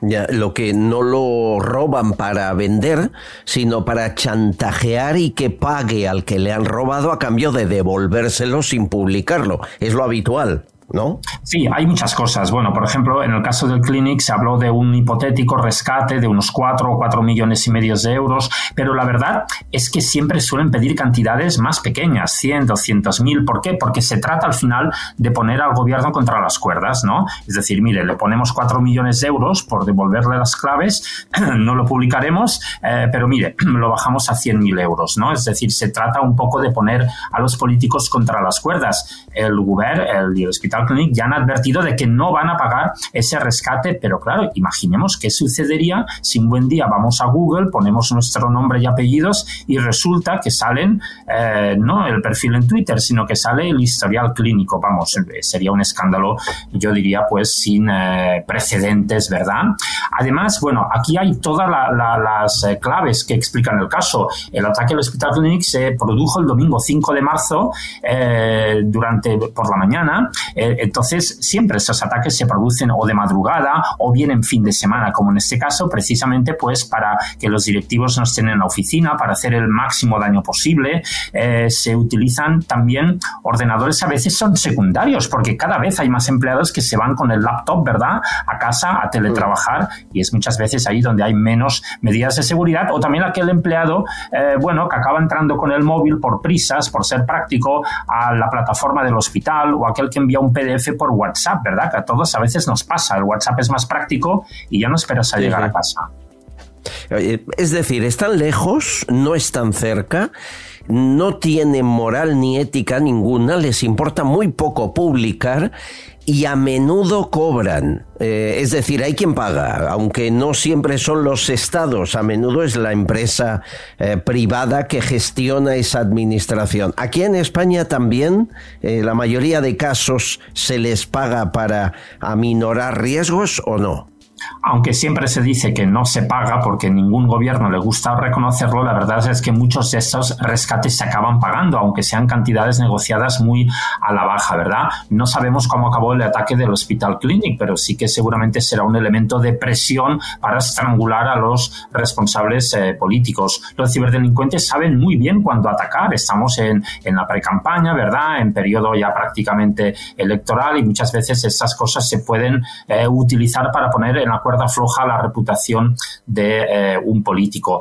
Piense que incluso hay algunos países que, son los estrangulados, ¿verdad?, por las, los eh, castigos económicos de, Europa, de la Unión Europea, de Occidente, de Estados Unidos, y que utilizan la criptocriminalidad para conseguir recursos. Por ejemplo, Corea del Norte se ha erigido como un país muy relevante eh, perpetrando ataques de ransomware. Incluso han salido publicaciones que dicen que tienen un pequeño ejército de 7.000 hackers repartidos por todo el mundo.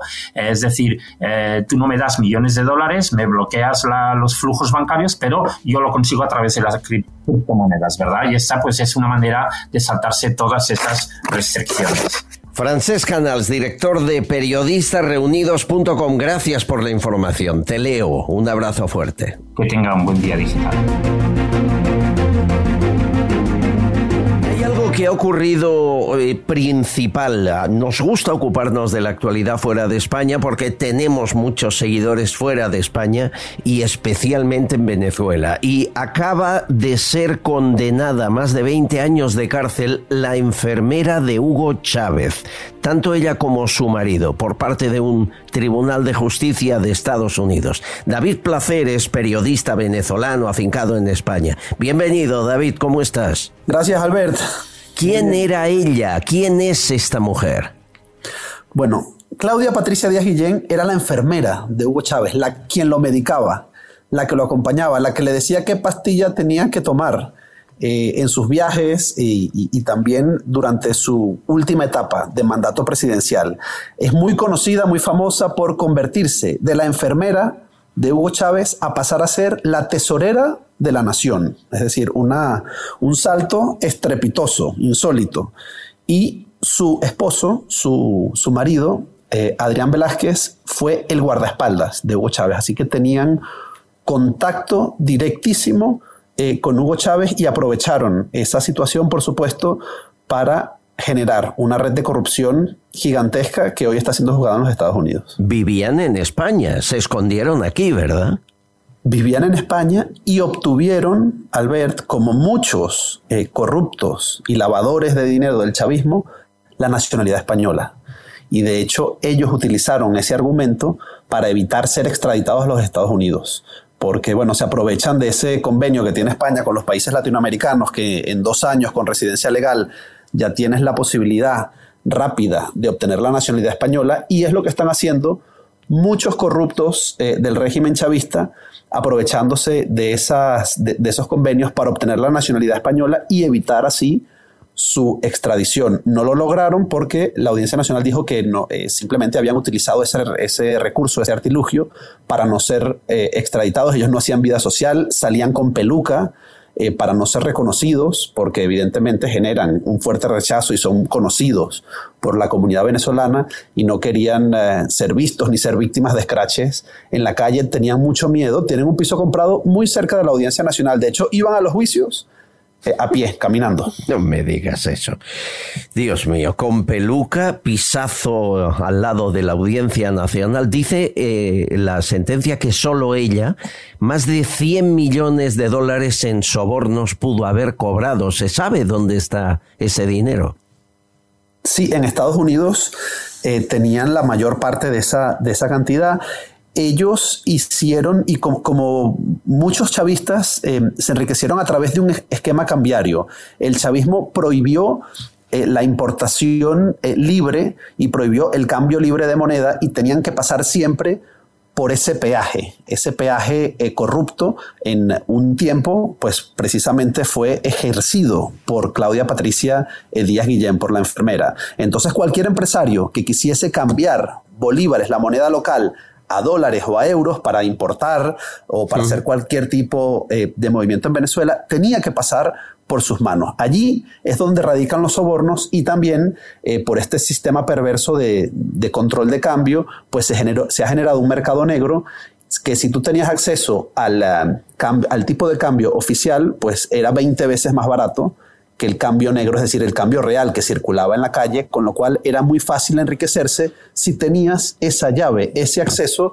a Claudia Patricia Díaz Guillén. Y entonces solo los sobornos, solo los sobornos están valorados en eso, en, en, 100 millones de dólares. Eh, su, su, otro socio, Alejandro Andrade, en Estados Unidos, eh, que fue tesorero de la nación antes que ella, pues eh, reconoció ante el gobierno de los Estados Unidos que él defraudó a la nación la cantidad, solo él, mil millones, que reconocidos, mil millones. Entonces, bueno, podemos decir, para darnos una, eh, digamos, una dimensión del, del defalco, que el presupuesto de la nación en Venezuela de este año son 11 mil millones. Solo una persona reconoce haber robado el 10%.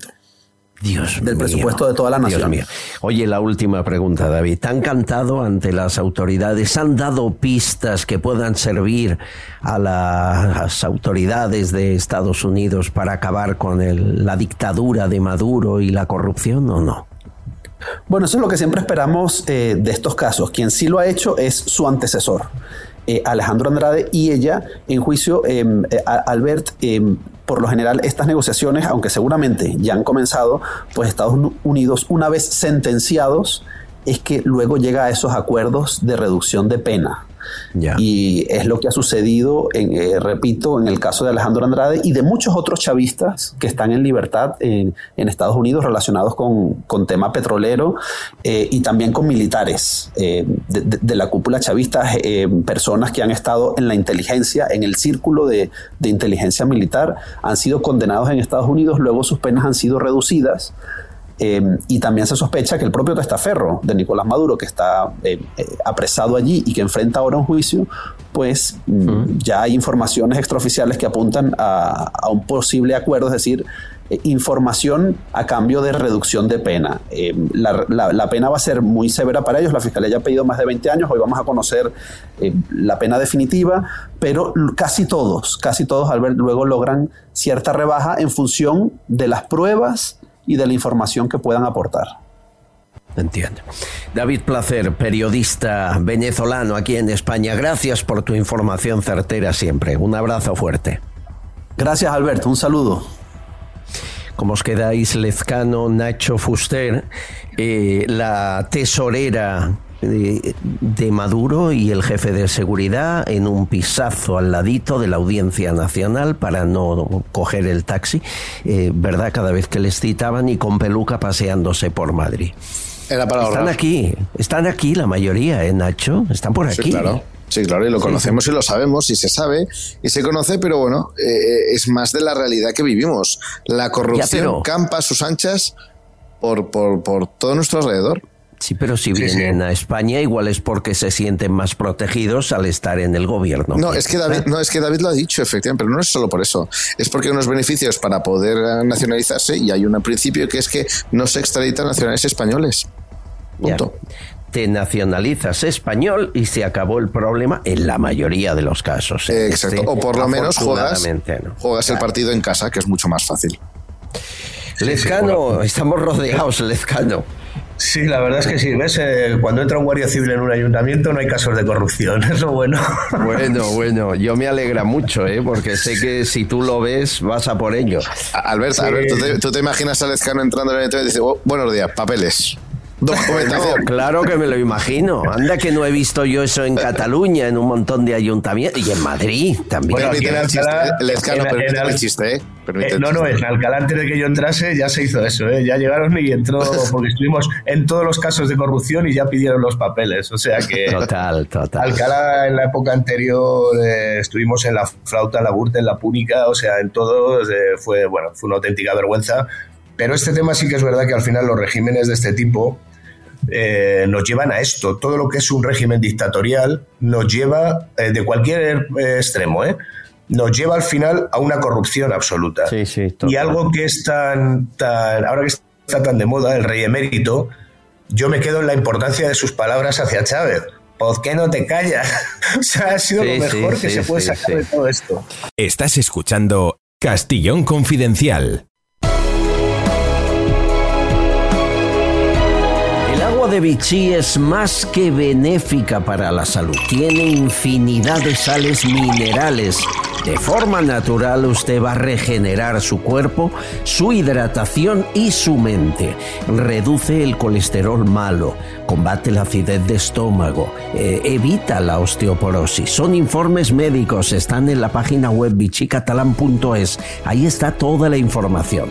El agua de Vichy catalán, además de hidratarle, tiene burbujas nacidas de forma natural en el fondo de la tierra, no añadidas por la mano humana.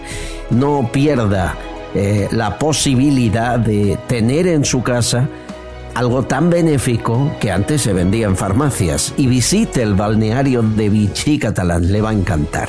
Agua de Vichy Catalán merece la pena cada día antes de irse a dormir, a descansar, tómense un vaso. Verán qué buenas digestiones. Vichy catalán, agua buena.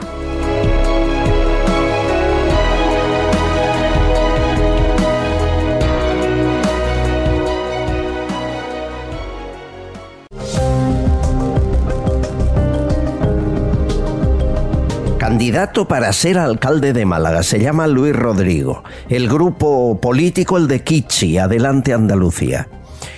Monta un vídeo, lo sube a redes, en el que explica cómo sellar con pegamento los candados que guardan las llaves de los pisos turísticos.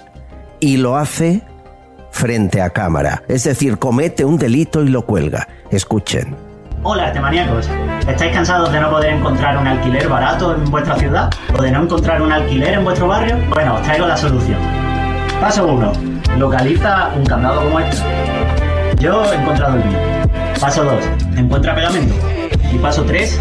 Aplícalo en el candado. Y aquí está la solución a todos tus problemas. Sígueme para más consejos de alquiler. Yo quiero conocer quién es este candidato y de qué va adelante Andalucía. Y el que sabe todo de Andalucía, sobre todo de Cádiz, es el candidato a la alcaldía de Cádiz, Ismael Beiro. ¿Cómo estás, Ismael? ¿Qué tal? Querido, ¿cómo andas? Oye, ¿qué pasa en Málaga que adelante Andalucía tiene a un chaval que va de alcalde poniendo pegamento en los candados de los pisos turísticos? Nada, este chaval no va a conseguir nada, ni en los pisos turísticos ni en las votaciones, porque lo que no hay que, lo que no hay que meter es palo en la rueda a toda aquella iniciativa que venga a, a bueno, pues a generar eh, ingresos como ingresa, como son nuestros turistas que vienen. Lo que sí hay que buscar, bueno, la forma de, de que el resto de la población vea los pisos turísticos como una alternativa, iniciativa más para acoger a los turistas. Y cuanto más turistas tenga una ciudad, mejor, porque al final más van a consumir los comercios locales, la hostelería, eh, van a mm, eh, van a estar, pues, es una manera de ingresar dinero en la ciudad. Por eso yo soy partidario de que la Semana Santa, en nuestro caso en Cádiz, el carnaval tendría que tener más presencia a lo largo del año, porque hay un turismo que deja una grandes cantidades de dinero y que hace que la ciudad se dinamice y que haya una economía circulante. Entonces, que ponga esto si este señor empieza así, ¿qué más se puede esperar? Hoy son los pisos turísticos y mañana seguro que está quemando, eh, no sé, la oficina de los bancos. Seguro. Capaz de todo. Oye, es del mismo partido que Kichi. ¿Por qué no se presenta Kichi a la reelección en Cádiz? Bueno, porque él, sabía que, que, esta no es su guerra, entonces la ha hecho grande en todo, caso. Eh, Kichi no, no es una persona que, que tenga ganas de sentarse con un empresario y hablar, y hablar de, un futuro con miembros empresariales y industriales en Cádiz, porque le cuesta, no, es su mundo, no es su manera, no es su diálogo ni su coloquio diario. diario. Eh, él quiere más de hablar de del día de, de San Jordi y la feria del libro y de dar clases de historia y hacerle recordar a la gente eh, cuál ha sido nuestra historia y ya está. O sea, un profesor que le que no tiene que estar dando clase en, un instituto, no tiene que estar en la política porque se la ha hecho grande, no ha sabido a lo mejor llevarlo con la intención que puede llevar las personas emprendedoras con inquietudes y que viajan y que ve que, que Cádiz no es que esté, antes estaba parada, frenada, ahora va hacia abajo. Y, ve el resto de las capitales andaluzas como Málaga o Sevilla o Córdoba o Almería, que, que bueno, pues que empiezan a implantar de todo, desde eh, unas ciudad más sostenible, más accesible, más inclusiva, todo eso está bien, pero también tiene que generar de alguna manera industrias, empresas y dinamizarlo. Tenemos bastante espacio en Cádiz donde se puedan hacer viviendas nuevas, un barrio nuevo, eh, al turista hay que hay que tratarlo, pues no tener esa eh, turismofobia que, que se empieza a tener en algunas ciudades y sobre todo en cuanto a los pisos turísticos hay que establecer una tasa turística pero que sea local, que no sea autónoma, que sea local, que se quede en la ciudad, cuando tú generas un millón de euros al año, dos millones, porque lo has recogido de estas tasas turísticas de las personas que han en los pisos turísticos y los emplean viviendas sociales, ya verás como todo el mundo lo iba a ver de otra manera. Claro, claro. Sí, bueno, cuando se acaba malgastando el dinero público es cuando uno pierde la, sensación de estar pagando impuestos por algo útil.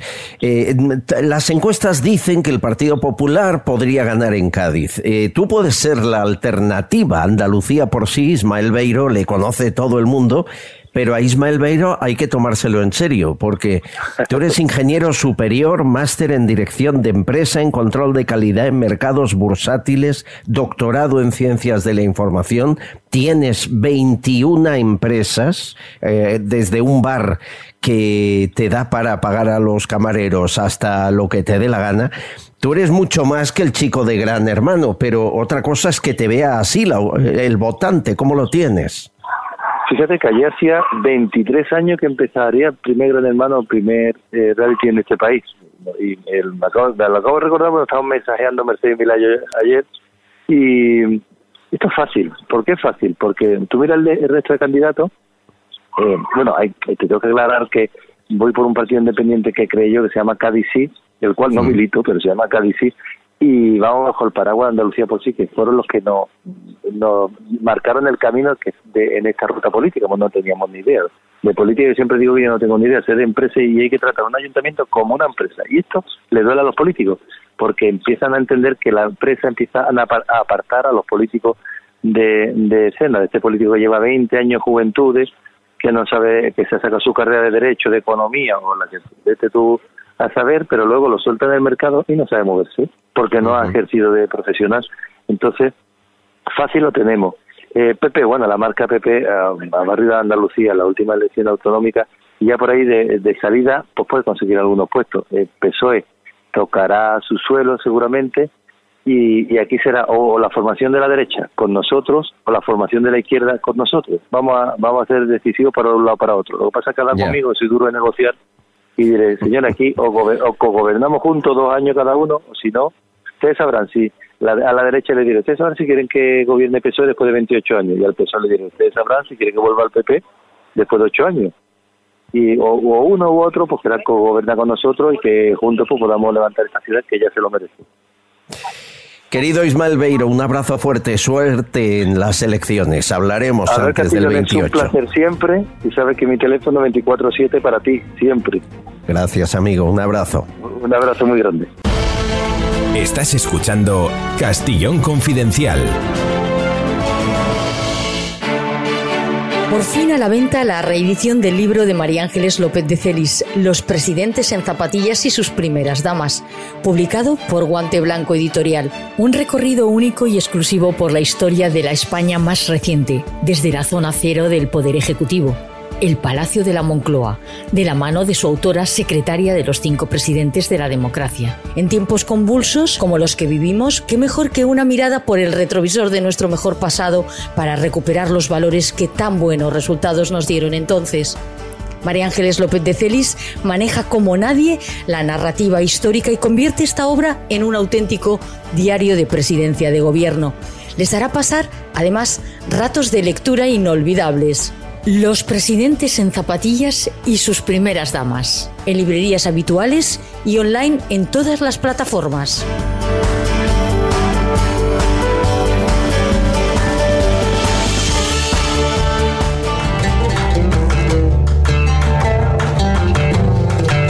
Autora del libro Casada con el enemigo. En él relata su historia con su marido, yihadista con el que estuvo dos décadas como pareja.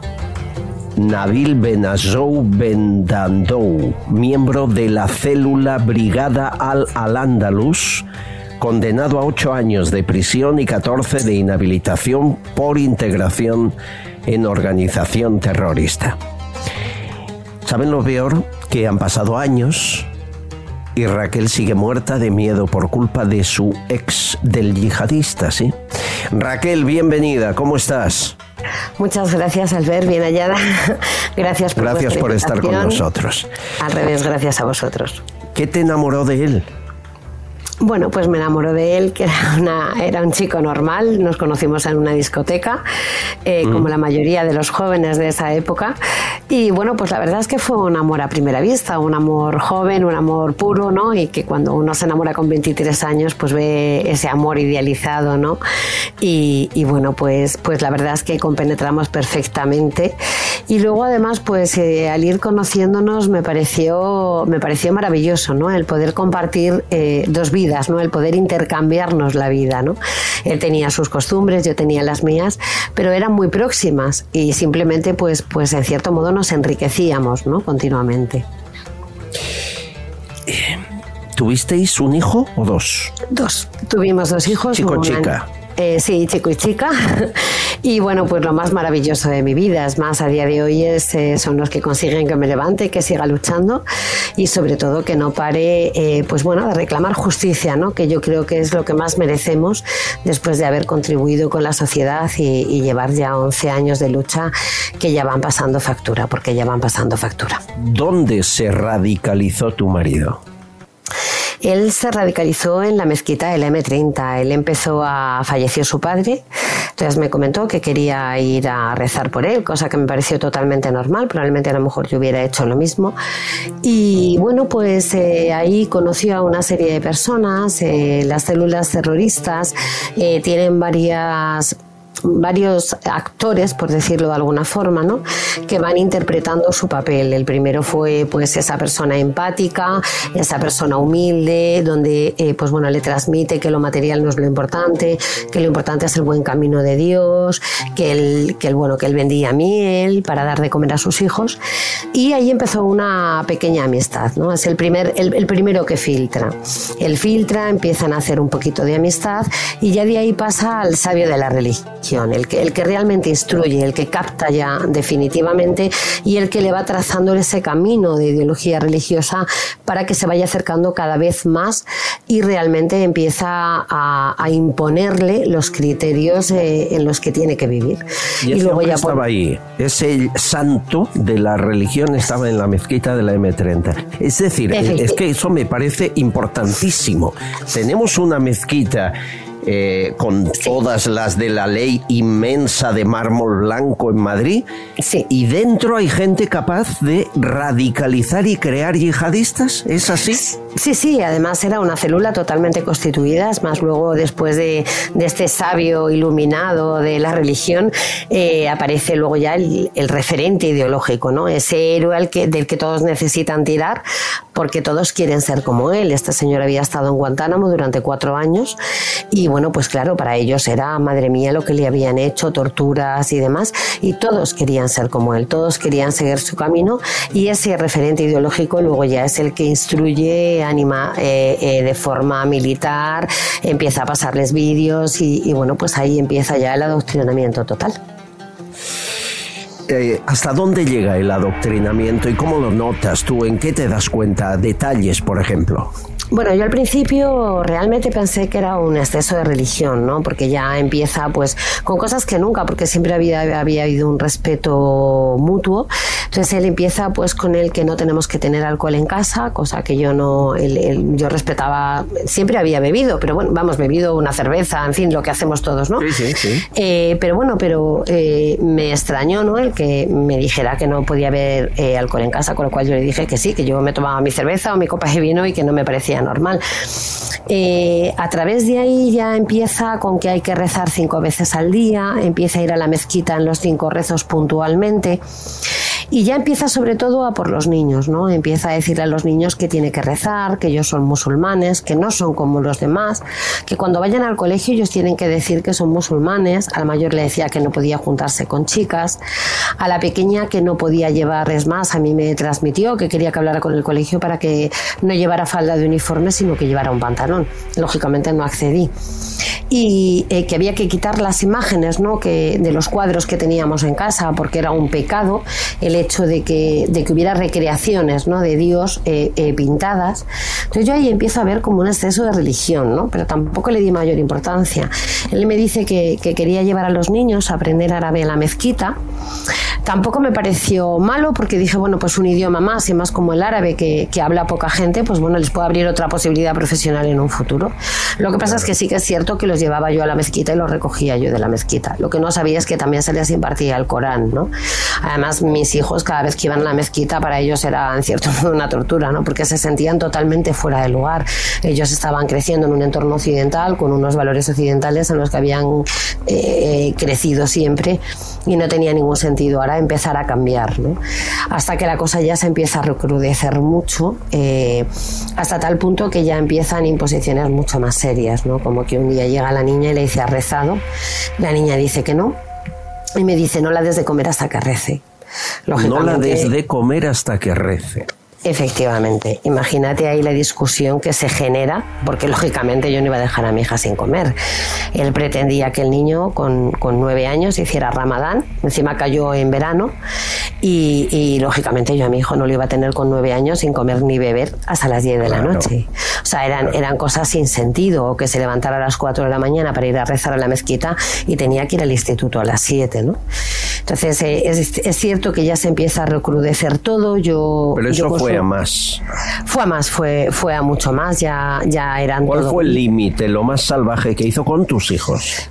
Pues lo más salvaje que hizo fue que yo bajé a comprar el pan. Es cierto que yo ya con ese exceso de religión, que siempre les hablaba de religión, les daba libros y demás, yo ya no los dejaba ni un segundo a solas. Es más, yo tenía una empresa de eventos, eh, la dejé, solo me quedé con un cliente para poder ir como ahorrando, ¿no? Por si acaso pasaba algo.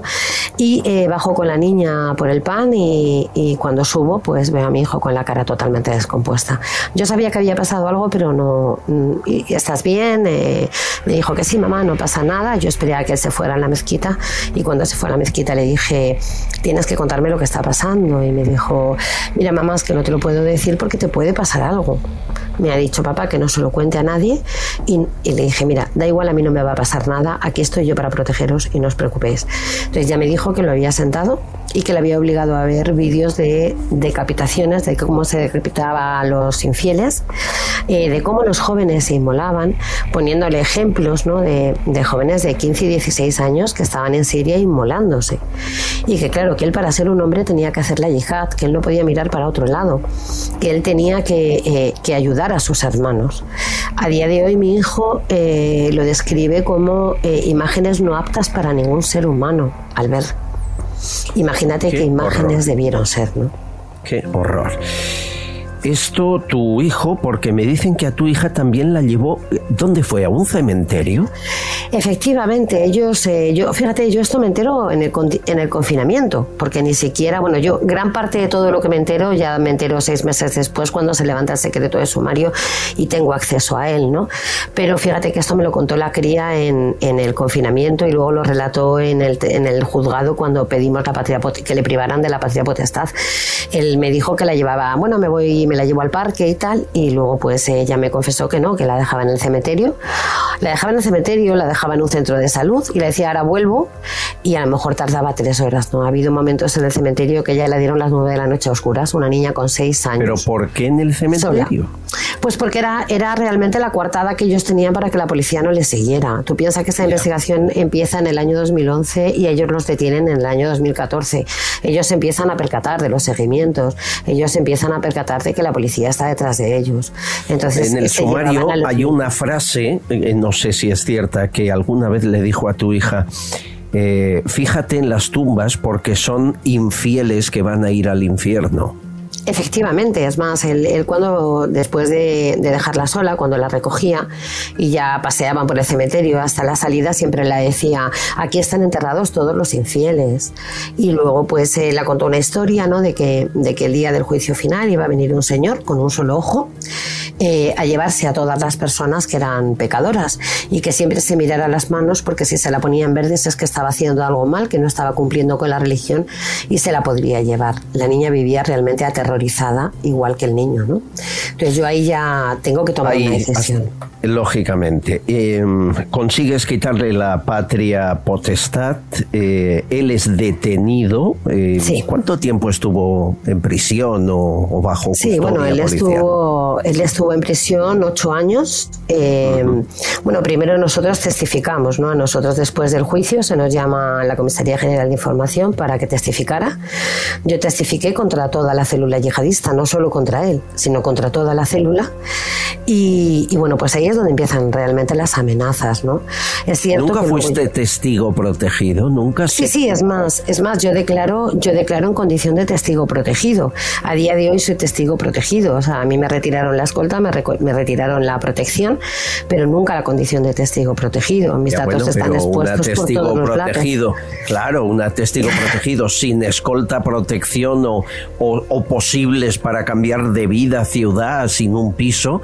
No, nada, nada, nada, Albert, yo declaro. No te han dado nada nunca, solo te han declarado testigo protegido, nada más, ¿no? Nada más. A mí se me dio un papel donde yo tenía una clave y, bueno, pues fue lo único que me dieron. Es más, yo declaro en el 2016 y me costó cuatro años conseguir la protección a base de moverme, de irme yo a la Audiencia Nacional.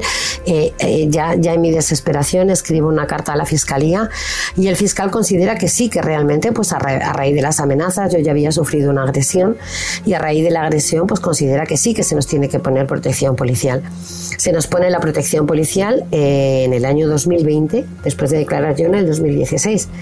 Yo ya había iniciado los trámites para privarle de la patria potestad, que en primera instancia se nos denegó. Eh, tuve que recurrir a la audiencia provincial, porque además es verdad que no había jurisprudencia. Yo quería que esa sentencia pionera en Europa también sirviera para otras mujeres ¿no? y, pudieran salvar a sus hijos.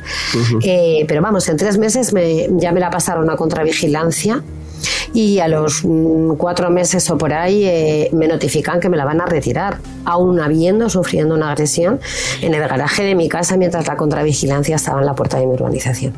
¿Agresión por parte de él o de otros? No, eh, llegaron dos encapuchados en nombre de Alá. Me dijeron, eh, deja en paz a nuestros hermanos, eres una infiel.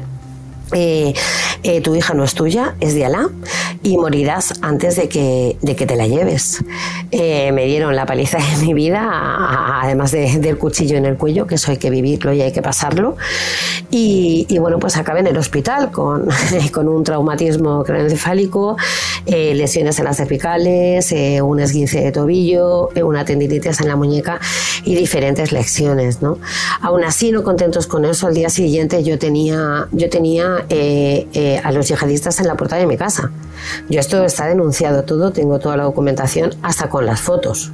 O sea, volví a presentar. ¿Le has puesto a él a día de hoy? Bueno, yo lo que denuncio son hechos, porque claro, yo no puedo saber qué es él, ¿no? Son 52 denuncias, todos sabemos que las. 52 denuncias. Sí, todos sabemos al ver que las células yihadistas son una telaraña muy, muy grande y que el hecho de que, de, que, de que no se pueda demostrar que es él no significa que no venga por parte de él o por parte de alguien de la célula o por parte de las mujeres o por parte de. que es algo que no ponemos nunca al foco las mujeres, ¿no? Y ahí tenemos el caso de las dos repatriadas que acaban de llegar de Siria, que también pertenecían a esta célula y que veamos ahora qué pasa una vez que han llegado a España con los 13 menores. Estás escuchando Castillón Confidencial.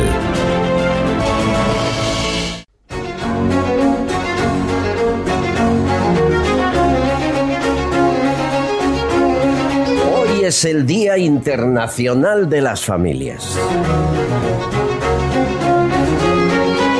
Está de moda hablar de la familia. Bueno, no sé, esto de las modas es eh, muy especial. Lo cierto es que eh, se hizo un estudio en una universidad europea de cuál era el compositor, eh, el músico que más había afectado a las diferentes generaciones.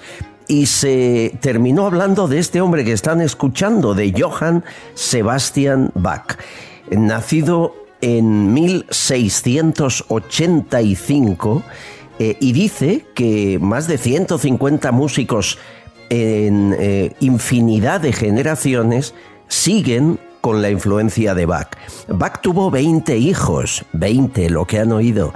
Siete fueron de su primer matrimonio con su prima segunda, María Bárbara Bach, de los cuales sobrevivieron cuatro. Y luego se casó con Ana Magdalena Wilk, eh, con quien tuvo 13 hijos más, de los cuales sobrevivieron cinco. Y los cinco se dedicaron a la música. O sea, no solo fue padre, sino maestro de sus hijos y de los discípulos que visitaban esa casa con tanta vida.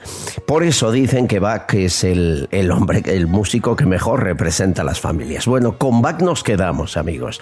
Mañana lo mismo, a la misma hora, en el mismo lugar. Gracias.